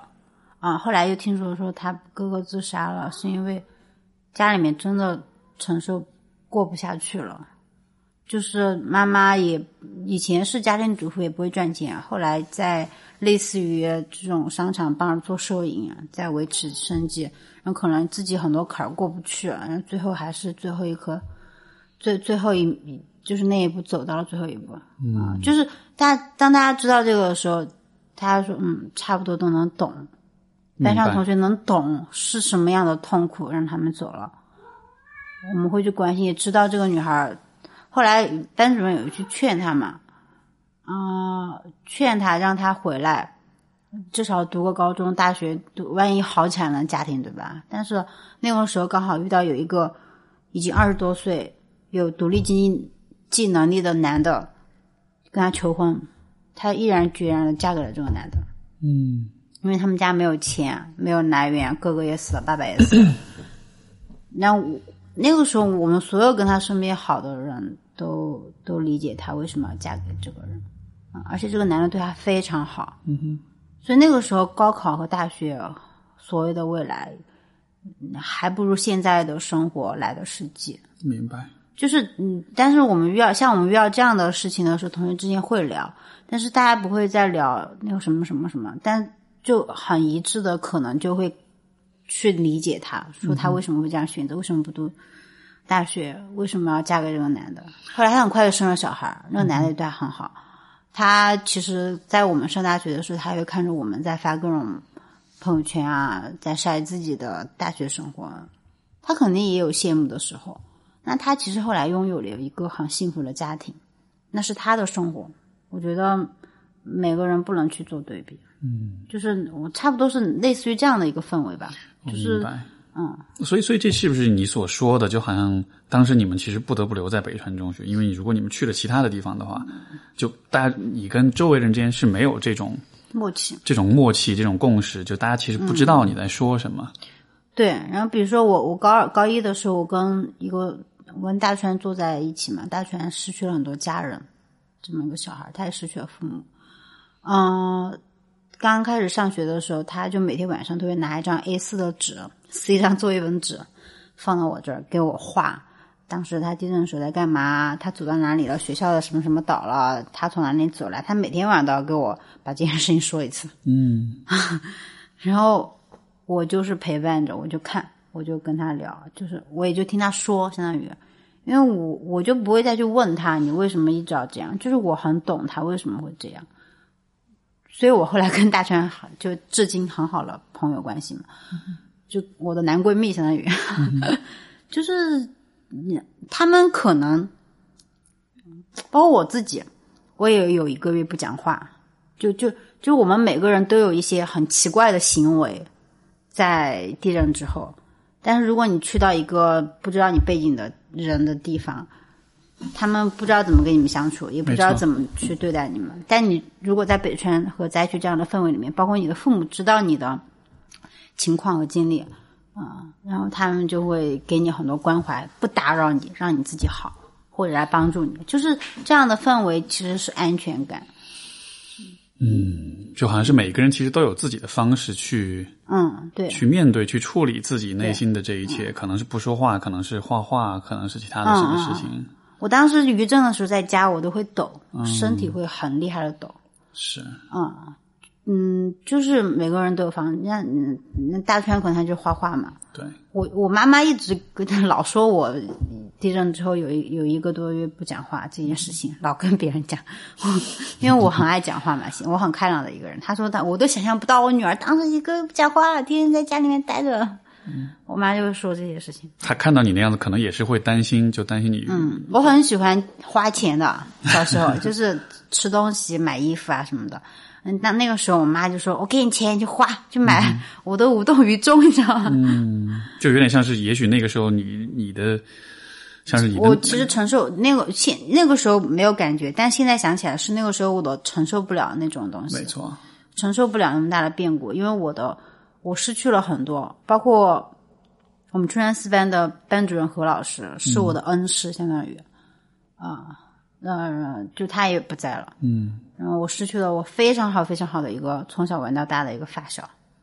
嗯，然后就是我我我失去了非常多我那个年龄认为非常非常重要的东西。那个年年龄不会觉得父母也也会，就不能这样说了，就是那个年龄会觉得哥们儿一起、姐妹是非常重要的一个年龄段的是的那个年龄。对我明白你意思，就是那个阶段其实是很看重这种友，谊。啊对，那个时候，嗯、我们先不说父母的事情啊，父母这个亲情可能我们长大了之后才会，嗯，很深。我觉得小时候会叛逆嘛，对那个时候就是你十几岁的时候，就会觉得跟朋友在一起玩是最开心的事情。那我就是失去了我最好的朋友。其实，其实，嗯，我其实当时是很很不能够那个呃接受这件事情了。我后来做梦都老梦见他在梦里面跟我说，他坐的轮椅在一个花丛中，嗯，坐轮，他跟我说，我我你不要担心啊，我我我其实已经到了另外一个世界，只是你们不知道，我没有告诉你们。然后我说，那我要不要？那我明天我说我醒来我就要跟你妈妈说，你妈就不会哭了。哦，哇哦，嗯，然后他他妈妈后来他爸爸妈妈做试管婴儿，怀了几次都流产了，后来决定不生了，所以他们家庭就很整个气氛很不好，包括到现在。然后他妈妈每次见到我都要哭，他我女儿如果还在的话，就跟你现在一样，说不定也去什么北京、上海去工作啦，什么什么啦。然后他女儿很漂亮的，一米七二嘞，很漂亮，很高挑的，成绩特别好啊、然后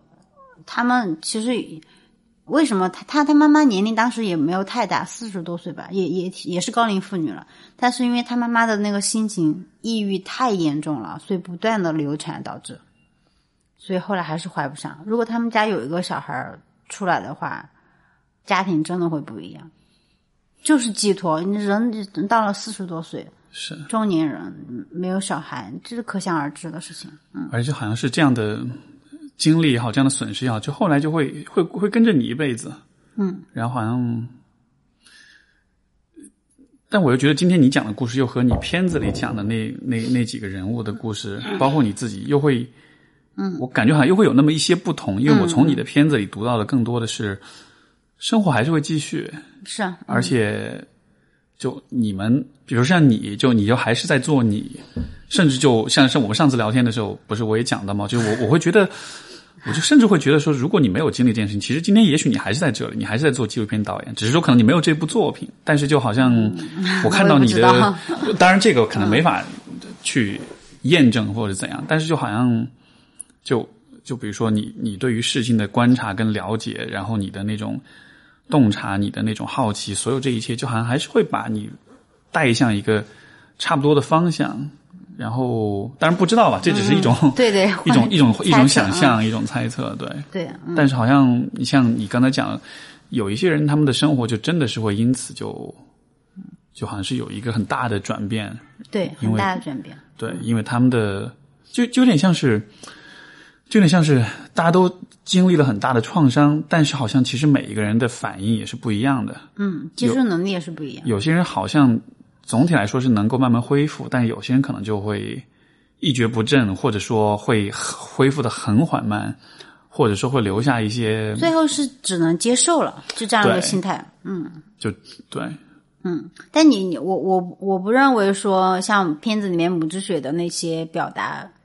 不是只能接受了，他也是只能接受了，是。他也是和我刚刚说的这个妈妈一样的，呃，失去和只能选择接受了，只是可能母之血他的后来的后生后生的性格，让他变得选择了这样的性格面对未来的人生和家人。那我现在就想讲到另外一个点，就是这场灾害对中年人的打击是远远大于年轻人的。我我我一直我是从后来我去做 我去做调研，我去拍电影之后，纪录片之后，我才深刻的认识到这一点的。我以前其实并不不会去思考这些问题。嗯，中年人他可能就是辛苦了一辈子，就是一套房子，一个子女，对吧？然后到了四十多岁，再工作工作就可以抱孙子了，或者是说工作工作就可以退休，跟老伴儿去，不好意思，嗯，去就可以退休，跟老伴儿去呃去旅游啊，干啥的。但是，一场地震让他们摧毁了他们所有的，包括有的失去了子女，所有人都失去了房子。嗯，我觉得呃，我们现在就是抛开那个生命不谈嘛，失去不谈，我们还想，我想挺想谈另外一个失去，就是失去生活的地方。就比如说，中年人就是可能呃花了半辈子，然后买了套房子，然后有了呃子女在读中学嘛，差不多中年人是这个阶段，一场地震就让他们失去了所有。我觉得现现在想讲一下物质的失去，就是他们失去了房子。对中国人来说，特别是越偏远地区的人，大家对于这个房子的这个叫什么，它带给你的安全感和归属感是越强的啊。中国人对土地的这个眷恋也是很强的，特别是农民。我们那边大部分人是小县城嘛，然后也是有土地的人啊，有些是在县城里面就生活的已经非常熟悉的一个地方，整个都没有了。我们北山县城整个都是重建了嘛，就是啊、呃新的地方重建了，所以嗯，他们其实失去的是自己所有的生活。那些中年人，中年人对于他们的生活是已经啊，我像我现在二十六岁，我觉得我的人生已经还蛮多经经历经历了，啊就是我已经经历了好多事情了。啊，明白。然后我无法想象我四十五岁的时候，我那个时候的经历是什么样的感觉。然后我那个时候失去了我所有的经，就是生活的东西，那个很可怕的，我觉得。是，啊、我才二十六岁，我都觉得我经历了好多事情了。嗯就好像是你整个人生需要重新洗牌，然后对，前面所有的积累都不作数了。你的你你对啊，你的社交圈子，你到一个地方你住的地方可以进一点，嗯，你住的地方，然后你甚至失去了子女，我人生完全就要开始像二十来岁的年轻人一样去，可能去打拼，再去买一套房子。虽然有补贴了，但还是需要有钱，要还是需要钱再去买一套房子。还还有就是，你还可能还需要再生一个小孩儿。但在那个阶段的你，可能就就那个阶段的人，可能他可能就不像年轻的时候那样，他会有那还就是会有同样多的那种没有激情啊，这种动力啊、激情啊，然后面对很多选择这样子。我们年轻人的生命是在往上走的，就是往生命力是越来越好的。然后我们可能未遇到未来的家庭，对吧？遇到最最可能最重要是可能自己未来的爱情和事业嘛，这个可以带领我们的人生走向另外一个完全不一样的世界。是啊，但我们的人生其实是有希望的。但对他们来说，他们一来，他们的就是 知知识文化背景已经在那儿了，他们可能也不想要改变了。但地震让他们迫使改变。嗯，就好像是对于中年人来说，可能对于就他们的生命的可能性是非常有限的。嗯，因为年龄的问题，也因为可能比如说呃背景啦、文化程度啊、受教育程度这样子，所以可能就就有点像是本来你花了很大的努力为自己构建起一个足够安全、不需要再做选择的这样一个生活，但是现在突然这生活没了，嗯，你就还是得。再做选择，但是你会看到你的选择其实很有限。我们其实经常在一些那个什么影视剧或小说里面读到一个人中年，然后什么都没了，然后他的人生出现了巴拉巴拉巴拉的 传奇的呃转折，人生遇到了什么什么的未来。但那是一个人的故事，那些都是什么所谓的英雄主义的故事，对吧？有些人的生活摧毁，就完全被破碎了，然后重新建立了自己的生活。但是在北川有一群人这样的人，对，不可能每一群人都是英雄，是，而且不可能每一个人都是真的是有那种能力和那种啊，包括那种心理的那种能量，或者说是那种，就大家其实都还是不一样的，而且而且本来就是说，比如说你说讲的说电影里面看到这些角色，可能他的角色的设定是，也许总体来说是个还比较聪明的人，或者说是比较呃。有一些社交网络，有一些机，有一些知识或者是能力的积累，有机遇。对，而且总体来说，这些设定都是在城市当中。对，就就那个人群都是不一样的。因为像因为像其实这种受灾的地区，很多人他就是普通老百姓，甚至可能是就农民，甚至可能是过得很不好的农民，对吧？所以就。他们的生活是本来就很是有点像是本来就是已经勉强维持的，对于有些人来说，他他可能性太小了。你说在上海的一个四十多岁的一个中年人，没错，他的那种遇到未来更精彩的可能性会更大。嗯，这个就像是我觉得这个就是说，我们对可能性的那个感知真的是不同的人感知真的是不一样的。就就就就其实他这个可能性他在这儿，但是有些人真的就看不就看不到它。就像比如说那个，呃，我我前一阵子有看一个纪录片，然后是讲这个山，就是重庆的那种棒棒啊，有一个那个，对对对对对，就很有意思。他就是这个这个这个转业军人，他去跟拍了几个棒棒，跟了一整年的时间。我看的时候就有一个很强烈的感受，我就觉得，就是这些棒棒，他们其实每天就为了挣那么可能十块钱、二十块钱，就在很很辛苦的工作，但是。就当然，我是站在旁人角度，就有点站着说话不腰疼。我就会觉得，其实挣钱的话是有很多很多可能性的。其实你选择的可能不一定是你你你你能力范围之内最值得的，或者是最对吧？就这种可能性，在旁人角度觉得存在，但是同时我也完全理解，站在他的角度，就他能看到的就是这一件事情，他看不到其他的事情。嗯，所以说，如果是比如说对于这种比如说灾区的这种中年人来说，他们可能。我我想象这个也是他们所面临的问题，就是他只能看到这一种可能性，但现在突然让你把这一个可能性也都要去掉，也都要呃不作数，重新洗牌的话，那可能就是很大的打击了。当然，我们不不能够避免说有一些中年人他有一些探索的精神，他能够挖掘出自己另外一条路。嗯，我们可能现在探探讨了，可能是更大多数没错的的样子是什么样的？是，而。而这样子的话，在这个群体当中，我想这可能对他们的打击，包括心理上的这种这种影响，可能也会就就就对整个群这个群体来说，风险就是更大的，就会有更多的人会受到比较比较比较负面的这种影响。嗯，对，但是整体来说，其实父母和父母之间、中年人之间会互相劝的。像我，我那个阿姨，她身边很多人都会劝说啊，呃，就相当于是让他接受嘛。当然，这个东西肯定是他自己接受才行。但他还是身边的人说多了嘛，然后大家很跟他类似情况的人也多，嗯，所以这个接受可能会更好一点吧。我不知道，可能会好一点。嗯，这个我觉得是，就因为这种社会支持嘛，其实就是就你的、你有这样一个社群，尤其是又是大家共同经历过这些事情的这样一个社群，这样的情况之下，可能相互之间的支持在一定程度上是可以缓冲那种这种创伤、这种冲击这样的。嗯嗯嗯，刚刚你不是聊到说我我我刚刚聊的一些东西，其实跟纪录片里面的很多东西有一点嗯不一样的角度嘛。嗯，其实我我我特别想想讲的就是，其实呃，我其实并不呃试图想要在一个纪录片里面讲完所有的关于北川的东西。我觉得这个关于北川所承载的人物的故事，它所承载的啊、呃北川的就精神嘛，太多了，太多故事了，就是。我是希望现在就是有一个叫戴国红的一个年轻人，我师哥相当于是就是青蛙王子，就是双腿高位截肢的那个游泳冠军，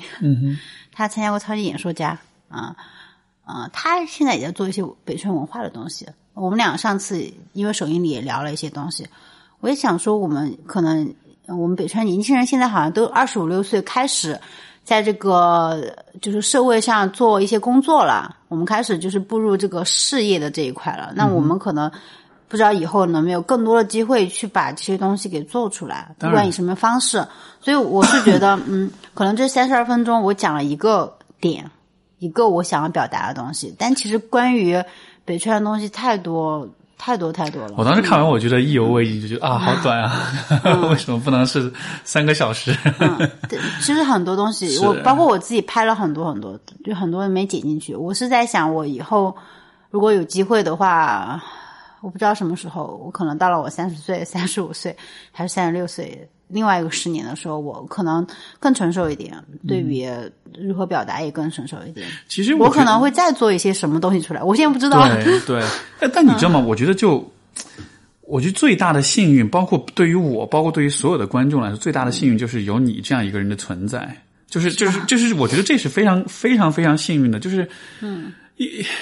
因为你会你自己是个经亲历者，你跟所有这些人有亲近的、很亲密的、很连接和这种很默契的相互的了解，但同时你又是纪录片导演，就你就是在自述你自己的故事，而且你一方面你是在讲你自己故事，但同时你又是一个观察者。就我觉得这样的视角是非常非常难得的，因为通常我们经历一种呃一些创伤，或者是因为首先第一，很多创伤是个人创伤，对吧？那么个人创伤的话，很可能一个人会选择去讲他自己的故事。但是你是在观察所有的这些人他们的不同的这些反应，这是一个群体的创伤，而且你又是以纪录片的形式，我就觉得这个是一个，我不知道吧，就觉得特别巧，或者说是一个特别难得的一种、一种机会。所以，所以当我会绝对百分之百支持，或者说是鼓励说你所拍的所有这些东西，我觉得是非是非常宝贵的，因为从外人的、从旁人的角度来说，这样的片子的，我觉得很重要的意义是在于。呃像比如说，对于我来说，我的感觉就是这样的经历是把人生的很多选择和很多体验就浓缩在了一起。你其实可以从当中，就是当我在看这个片子，我也会对我自己的生活、对我自己人生有很多很多的思考。因为你看，你会看到说，哦，别人的故事是这样的，嗯，他做了这样的思考，做了这样的选择。那如果是我，我会怎么样？就是这提供了一个，嗯。嗯，因为因为我觉得就是我觉得每个人的人生没办法经历很多人生，每没错，没错但是可以去看别人的人生。是，所以这些故事我觉得是非常珍贵的。而且还有一点就是说，因为地震这件事情它特殊就在于有很多伤亡，有很多死亡，所以其实你也是在给我们所有人一个机会去去看见面对死亡，或者说啊、因为我自己一直有个观点，我觉得死亡这个现象。啊、是一个，当然它很很悲伤，很让人感到难过，但同时死亡对于活着的人来说是非常非常有意义的，因为死亡总是会让我们重新审视很多问题，对，它也能改变很多人的想法，甚至是性格。是，所以，所以当我在看到你在讲述这样的故事的时候，就会有这样一种感觉，我就会觉得你的故事当中包含着很多啊，我觉得是很有很有启发性、启示性，甚至说很有智慧的东西在里面。这种智慧倒不一定说是那种啊，什么一个专家或者是一个学者很博学，他告诉你不是那种智慧，而是像你，比如说像你所说的，就珍惜，它其实就是一个很很智慧的东西，它不复杂，但它真的很重要。嗯，所以因为我我是觉得你不知道什么时候自己就没了，或者别人就没了，所以你就是每一天我们习以为常的平常的生活，为什么就不对不对待生活好一点，不对待跟你朝夕相处的人好一点呢？是。我觉得特别想讲的就是对身边的人，我们总是客气的对客户啊，或者对工作的人啊，但是没有好好的去对待自己的家人和身边的人，你的爱人或者怎么样，我就觉得大家可能就是会觉得得到的东西太太容易了，太太容易得到一些东西就不珍惜了。没错。当你尝试一下，差一点失去，你就知道，哇，太好了，就得到。嗯甚至说是就你能够体会一下那种感受，那种失去的感受。下下就可以了。没错，没错，是，就像 所以所以所以当时你刚刚讲那两个画面，就是你你刚才不是讲嘛，就是最很戏剧化那两个画面。嗯其实其实你在讲那两个画面的时候，我能感觉到就我心里面那种感觉，就是唉就是这种这种感受，这种很难以描述的感受，我觉得它是非常是非常 powerful 的，是非常有影响的，它真的能够让人在。就有点像是你每天忙于生活的享乐和忙碌，但是有的时候你就是需要被有人抽你一巴掌，让你醒过来，让你把眼睛睁开，让你好好看看很多东西。所以你讲那个画面时，我会有一点点那种感觉，觉得好像像是你得醒过来，你得你得你得认真的想想看你到底想要什么。所以嗯，不然不然，假设我们还有，比方我说举个例子，还有五十年，对吧？嗯哼，你再再不想清楚，就时间就没了。就是你你你就是是就是人生就这么短，嗯就是对吧？你为什么不再花点时间去做自己想探索的事情，去看看你想探索的世界？我自己的人生的 slogan 就是 就是去探索这个世界。我觉得对我来说，这才是有意思的。这个也是在我在你身上，包括我在你的片子里面所感受到，让我觉得其实还蛮蛮受鼓舞，或者是至少是蛮被安抚的一点，就是人即使经历了这样的一些事情之后，其实生活还是会继续，而且你还是可以，每一个人还是有这种自由和这种能力去选择他们其实一直都想要的东西。就这是让人，我就我不知道你能不能明白这意思，就是说。因为我们通常会想象灾，就我们通常会把灾难和一蹶不振这个词联系在一起嗯，联系在一起，然后我们都会想象，如果是我，我可能真的就会被，我可能就真的就一蹶不振了。但是其实你所讲述的故事，它没有那么的英雄主义。就它不是一蹶不振的反面，但它又是一个很真实的一种，就生活就是继续，就 life goes on，就是这种感觉。而且我我有讲，我有很大的一个感触，就在于就是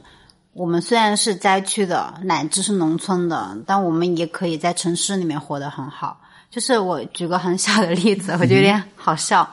就是我有一个在国外回来的朋友，就说，嗯，因为我特别知道上海哪里逛街好逛，然后什么化妆啊、衣服搭配什么的。然后他说：“哎，你们山里面的人为什么会对时尚这么感兴趣？为什么还蛮会穿衣服？巴拉巴拉。”我当时在想，我们山里面的人怎么了？就是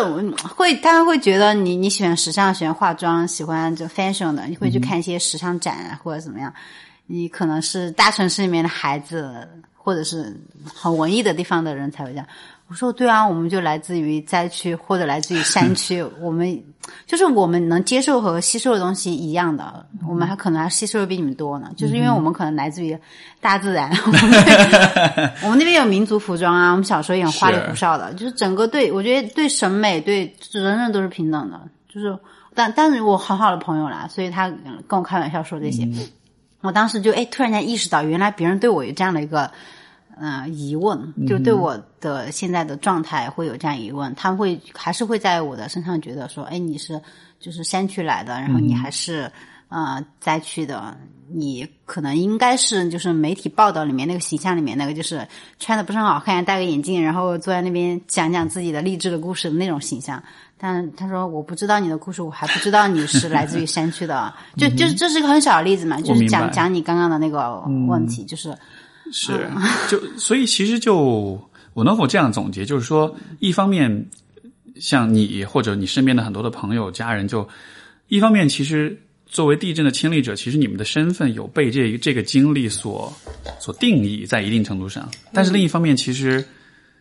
你们在做的事情又是在超越这种定义。就你不，你你你，就像是说，我的生活不完全是被这件事情定义的。我我我在我在这件事情发生之后，余生所做的事情是为了超越这件事情给我的那种定义。我是可以变成一个就更为丰富，或者是像你的那个朋友，他对你会有那样一个想象，但你在这之后是超出了，是突破了这种想象。我觉得就就不，我觉得是就不光是你或者灾区人民，我觉得其实 这也是每个人人生中一个。特别重要的议题就是，我们都是会被某些东西，你看，像比如说，对我们都是会被一些东西所定义。比如说，我们讲的比较多的一个就是这种原生家庭嘛，就是啊，我们的成长都是被父母所定义的。但是，我我觉得可能是在比较年轻的时候，我们会有这种感觉，就觉得啊，我是什么样的都是被我父母教的。但是你后面有好长好长的人生，你其实有很多的自由，你是可以去做那些。就是甚至你自己都不不曾想象的东西的，就这才是我觉得生活的很美妙的一个地方。就是不能就怪父母呀，对你得怪你自己的选择和勇敢。我觉得最终还是这个点是在于你你看到什么，就是一个人的视野是非常重要。像我前面讲那个，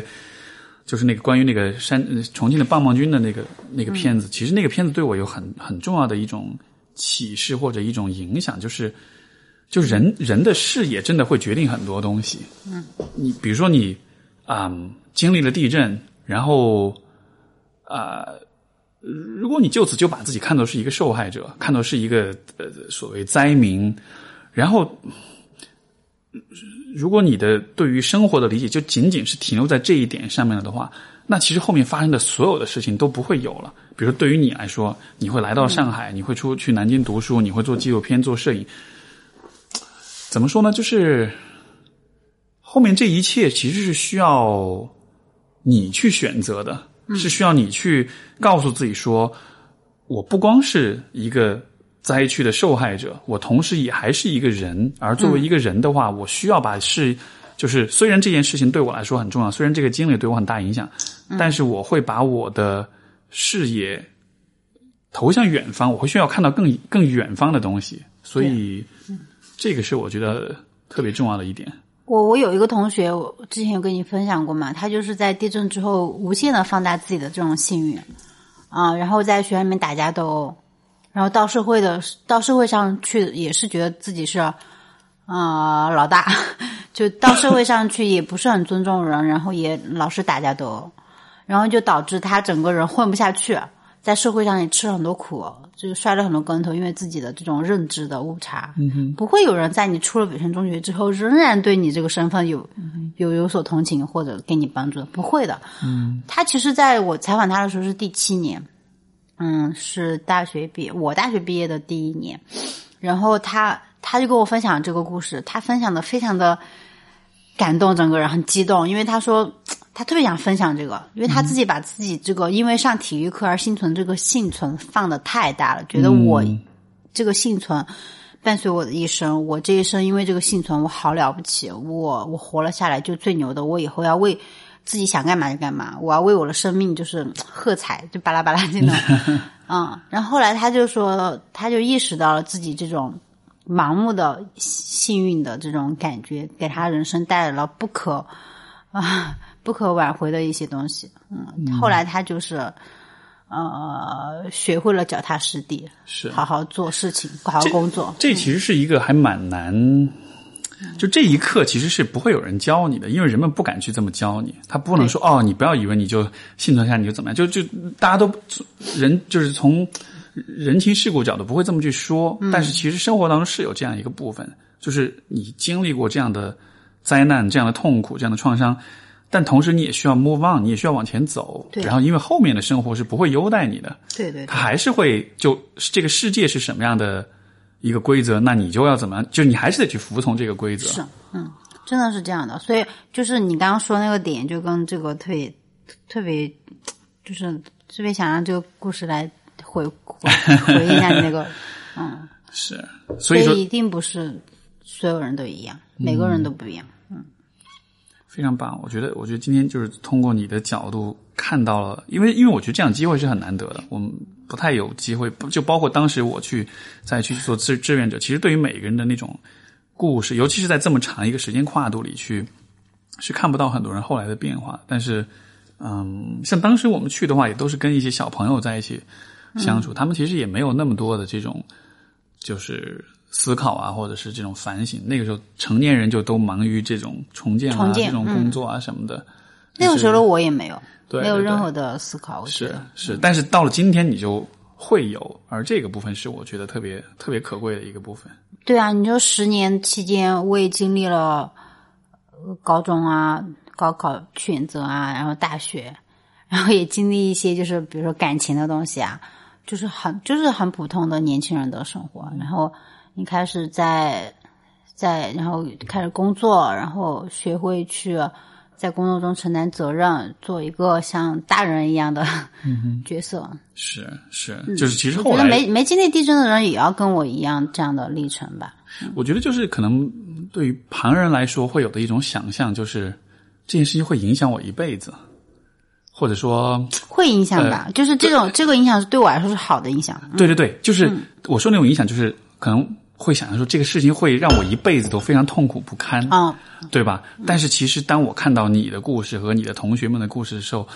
我觉得这是让我感到还蛮宽慰的一点，就是，呃因为我也会想象，比如说，假设有一天，呃，有的时候脑子会有一些很很很很奇怪的想法，比如说有一天我车祸了，或者怎么样，我突然就失明了，或者我突然就这个呃高位疾高位残疾了，或者怎样。如果那样的话，我会怎么样？就你知道，人有的时候会莫名其妙的有这样的幻想，然后就是这种事情，我觉得对于人来说最恐惧的一点就是，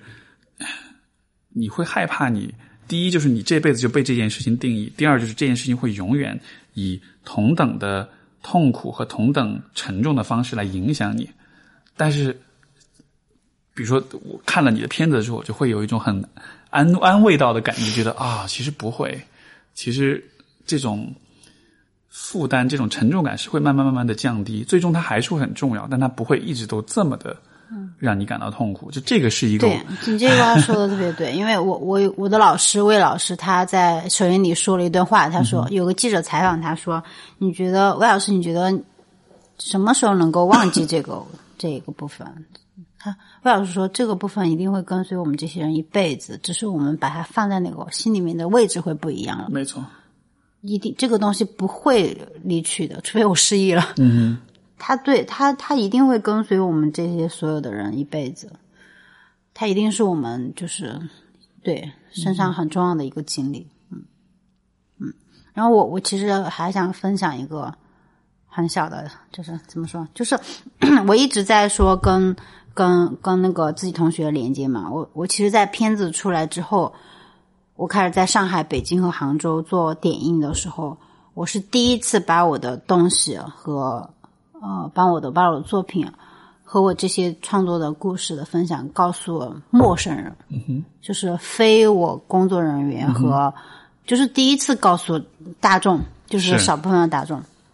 然后我其实特别紧张和忐忑，我我会觉得会不会太私人化？然后第二，反正很多担心。是然后我当我做做完了第呃包括第一场放完之后，别人有有有些观众还说，哎，这个这样这个地方能不能这样改，这个地方能不能这样改？然后我刚开始还有点动摇，其实我不太确定很多东西，但我其实在定检之前是非常确定的，但是就是会担心。然后到了第放到第第第六场的时候，我发现，哎，第三场第三场。嗯，第一场有个人要改的那个地方，刚好是第三场有个人很喜欢的部分。那第二场有个人想改的地方、或者不喜欢的地方，是第五场那个人落泪的地方。就每个人看到的影片都不一样，所以我们我这是我作为导演上的一个一一堂课啦，就觉得你在定检之前，那个你思考好的东西，那就是你思考好的东西，对吧？你不能够为了迎合大家去做任何修改，而且，嗯，每个人看到的纪录片都是他心目中的那个初三四班。然后我，而且我还收到了很多人的回馈，包括豆瓣的一些短评啊、影评啊，还有一些网络上，呃，网络上，嗯，因为有些文章嘛，写了一些文章，下面的一些留言，还有就是我自己就其实很。很惊讶，非常惊讶，因为我不不认为这个片子能够有那么大的影响力，它也不是什么影响力，就是怎么说，就引起了很多人的关注和讨论。大家其实看完影片之后，可能更多的会去思考自己的十年，因为从零八年到一八年这十年，其实很多人，我相信很多人的人生发生很大变。而且我看，我觉得看这个呃篇文章的，应该好多都是九零后、八零后，没错，嗯，就。就是零八年的那个事件，包括零八年那个年的节点，对于这帮人来说是都是一个很珍贵的节点嘛。然后我当时就会觉得非常的诧异，我当时还在跟我制片人聊，我说，嗯，因为你我一直在里面做这件事情，做出来的结果被人家看到，然后大家来讨论的时候，我自己会觉得，哦，原来那么多人去关注。我这个片子或这片所带来的这个想表达的东西，大家在讨论，嗯，然后包括我在首映里，当天收到了非常多人的明信片，啊，然后首映里当天收到的明信片让我最惊讶的，最开始的惊讶来自于九零后、八零后的评价和分享，然后首映礼那天，我其实在北辰中学邀请了高二的学生，他们现在十六岁。啊，就是现在高二的，就当时的高二的学生，不是不是，就是现在北辰中学高二的学生，对，是他们现在十六岁，是。十年前他们六岁，啊啊，然后我现在二十六岁，我以为现在北辰中学的那些小朋友们，他们对于被对于地震的那种感悟、了解和经历，甚至于感动太少了，我觉得。但是通过那天他们大家给我写了很多明信片之后。我那天晚上就很认真的在读，我超感动。就是你以为他们会无感，但我以为他们会无感，但是其实有很多小朋友，因为因为这些小朋友也是北川人嘛，是他们在六岁的时候，有些人就失去了父母，有些人就失去了爷爷奶奶，失去了一些同班同学，他们那个时候的记忆非常的淡，但是他们是有记忆的，并且他们在六岁到后来十六岁的这十年的学习成长是在这个县城。完成的，还是在这个，所以他们是在这个氛围里面成长的。所以他们作为年轻人来说，他们对对于那个段历史是有好奇心的。然后有一个明信片，我记得很深，他说的是：“嗯，看了春桥学姐的纪录片，让我对零八年那场地震的了解更多了一些。因为他们还小嘛，他们其实没有太多了解。他们说：嗯，我真希望我在十年之后。”也可以怎么怎么样，嗯，我要加油，要有怎么怎么样，就反正就我忘记大概什么写的。然后还有一些同学又表达了一些，嗯，他自己就是这十年可能在这个地方学习生活感受到的北宣十年的变化。发现就十六岁的小孩儿，他们很有思想的，就他们给我的反馈我很惊讶。我以前我会预设他们因为太小，对地震这个事情没有什么，可能是他们在成长过程中，除了就是当时的记忆以外，其实成长过程中会。在各个方面，在各种人关系场合当中，其实还是会吸收到，会被有所熏陶、有所感染。就他可能还是会从各个不同的人的嘴巴当中得知一些事情，所以他其实，所以我就说这个环境很重要。对，没错，没错，在那个环境里是这样的，是。所以，所以你看，其实我就会觉得说，当你在做这件事情的时候，它不光是一个，呃。拍纪录片这么一个行为，它我我觉得就像是你在，对对对，就是你在拍这个片子的时候，其实就像是你赋予了整个事件一个很很重要的意义，而且这个意义不光是对于经历这件事情的人，它其实也是对每一个人来说，就是我们都能从这个当中学到一点什么，或者是想一点什么。而且像你刚才讲，就是怎么剪片子这个问题，嗯。因为你所我看就是你选择做的事情是你是会去看你自己的故事，你会去帮人帮你身边的人去看他们的故事。嗯，我觉得观众就至少我为什么会有共鸣，也是因为当你在这么做的时候，你也是在让我去对我自己做这件事情。因为人们其实不太去回顾自己的人生，人们不太去看自己的故事。虽然这件事情非常非常的重要，虽然人应该，我以前的习惯是我每就是我去加拿大是零四年的三月二十六号，我每年三月二十二十六号都会写篇日记，就回顾我过去这一年，就这个习惯这个传统坚持了十年的时间，就就这个是一个我觉得每个人都该做的事情，但是很多时候我们不去做，但是如果你去做的话，就比如说十年，你从新像这个 最近网上不是很红的一个十年对比嘛，就是就是你十年前是什么样的，然后两张照片放在一起对对，都特别火，特别多人做这个事情。嗯，就为什么大家会很火这种活动，就是因为如果你去回顾你的故事的话，你其实会从中得到好多好多的东西。你今天的你看过去的经历，你其实会从当中学到特别多，很多很多。就这嗯是一个，就是人的故事跟经历，就像是一个像是一个宝藏一样，你越多的去挖掘，你就会得到越多的东西。自己也是一个宝藏。对啊，对啊，所以其实就当你在这么做的时候，我觉得我是在做你的那件，你刚说的那件事情，对因为这个影片，嗯没错，是，所以这是一个我觉得特别棒的形式，所以我毫，我觉得毫不意外，就是人们会被，呃，这种虽然你没有刻意的煽情，但人们会感动。我觉得他们的感动，一方面也是为故事感动，另一方面我觉得也是，当一个人看到了自己内心有一些就一直都没有被看到的一些回忆啊、那些经历啊的时候，我觉得是会有很强的情绪情绪上的这种反应的。嗯，所以我嗯，我我在我在南京做电影的时候，有一个女孩儿看完之后哭了十分钟没讲话。我说你 分享一下，本来就就没有多少人嘛，对，她就哭了十分钟，一直没有办法讲话。我说你咋了？我觉得挺怕的。然后她说她从十年前零八年，他是零八年大学毕业，然后为了父母留在南京工作，做着一份自己不喜欢的工作。然后他又很喜欢戏剧，在第六年的时候，他开始去一边工作一边做戏剧，可能才慢慢的缓和起来了。他可能是我不知道他为什么原因啊，没有彻底的挣脱父母。他到现在还在做的那份工作。他当时看完这个影片之后，因为里面有讲我的父母，嗯，让我做自己喜欢的事情嘛，那他就会觉得想起很多很多自己的事情。他说他为什么？他他他其实他的有一个我觉得很可怕的一个想法，就是说，他说我我其实有时候在想，如果我当年地他自己经历那场地震，他妈妈会不会让他做自己喜欢的事情？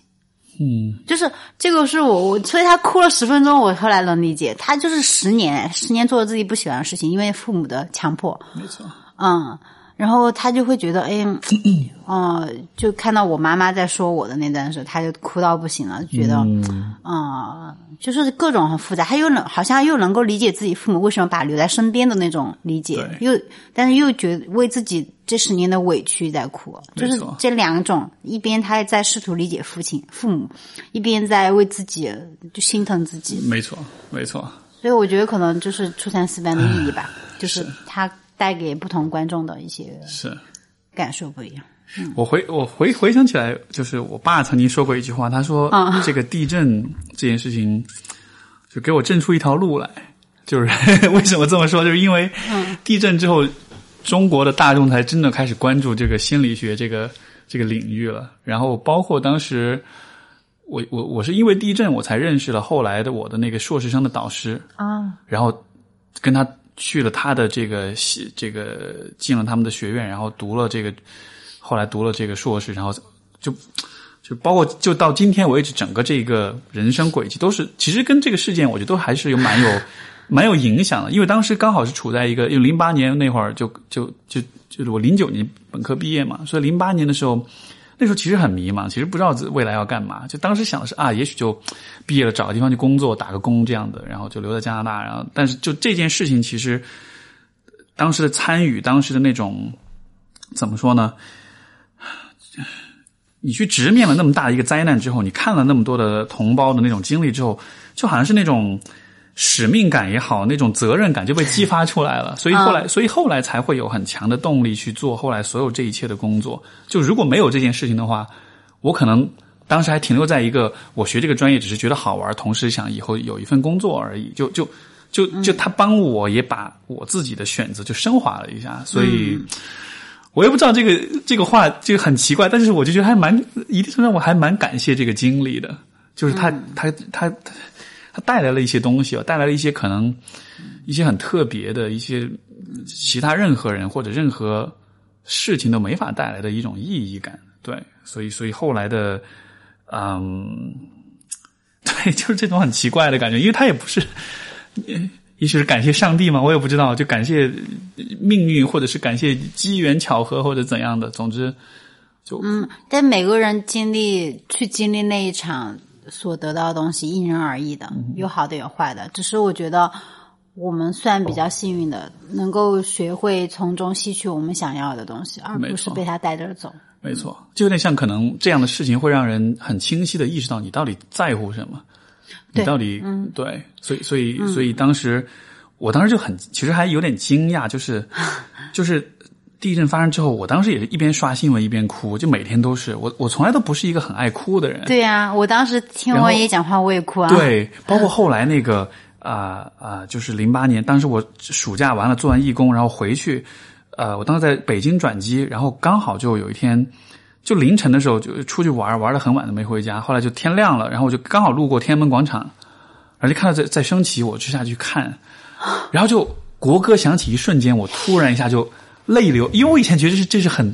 这是很俗的事情，对吧？这种爱国主义这种就觉得有点肉麻，但是当时那种情感就，我就特别真实，就一下就，因为那一年其实我们经历很多事情。就啊，地震对吧？然后奥运会，嗯，包括之前的这个雪灾，嗯，呃，对，然后还有那个新疆的，呃，不是西藏，就拉萨那个动乱，包括在之前就是其实奥运会火炬传递，因为当时我们在加拿大，因为你知道那个那边有很多各种对吧？这个政治的这种东西，所以就整个嗯，整就是整个对自己作为一个中国人的那个身份。其实是非常多的挑战，是承受很多很多，尤其就是你在外面留学的话，就那种对自己的怀疑，对整个身份的那种冲击是很大的。所以当时一下就，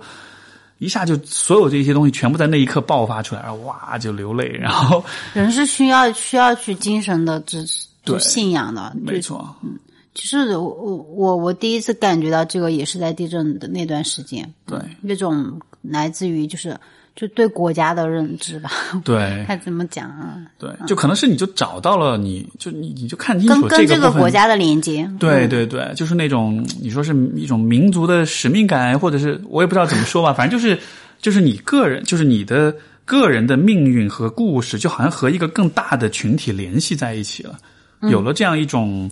就好像你的存在不仅仅是为了自己，你的存在好像和很多人都有关系。然后当我找到这样的一种。超越个体的这种连接之后，好像很多事情的选择其实就会跟以前不一样，因为你就知道你在做一个选择时，你不是只是为了你个人利益最大化，你你你做的很多事情 是对别人是有意义的，所以这个是我觉得从那个时候，从零八年到今天，我都一直会很强烈的一种感觉吧。对我我我其实最最想分享的还有一个观点就是勇敢一点，就是除了珍惜以外。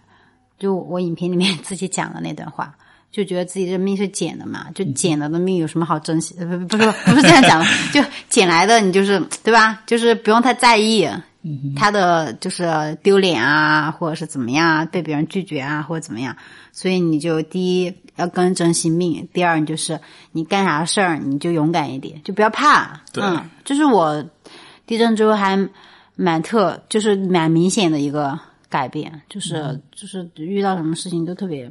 就是哎呀无所谓，我就觉得，嗯，就是去试嘛。比如说你要去面试一个什么呀，或者遇到自己喜欢的人啊，或者怎么样，或者跟谁吵架有矛盾啊，跟好朋友之间，那你就去道个歉嘛。就是就是就是不要那么对生活的很多东西太有所谓。嗯哼，嗯，就是，但对你对，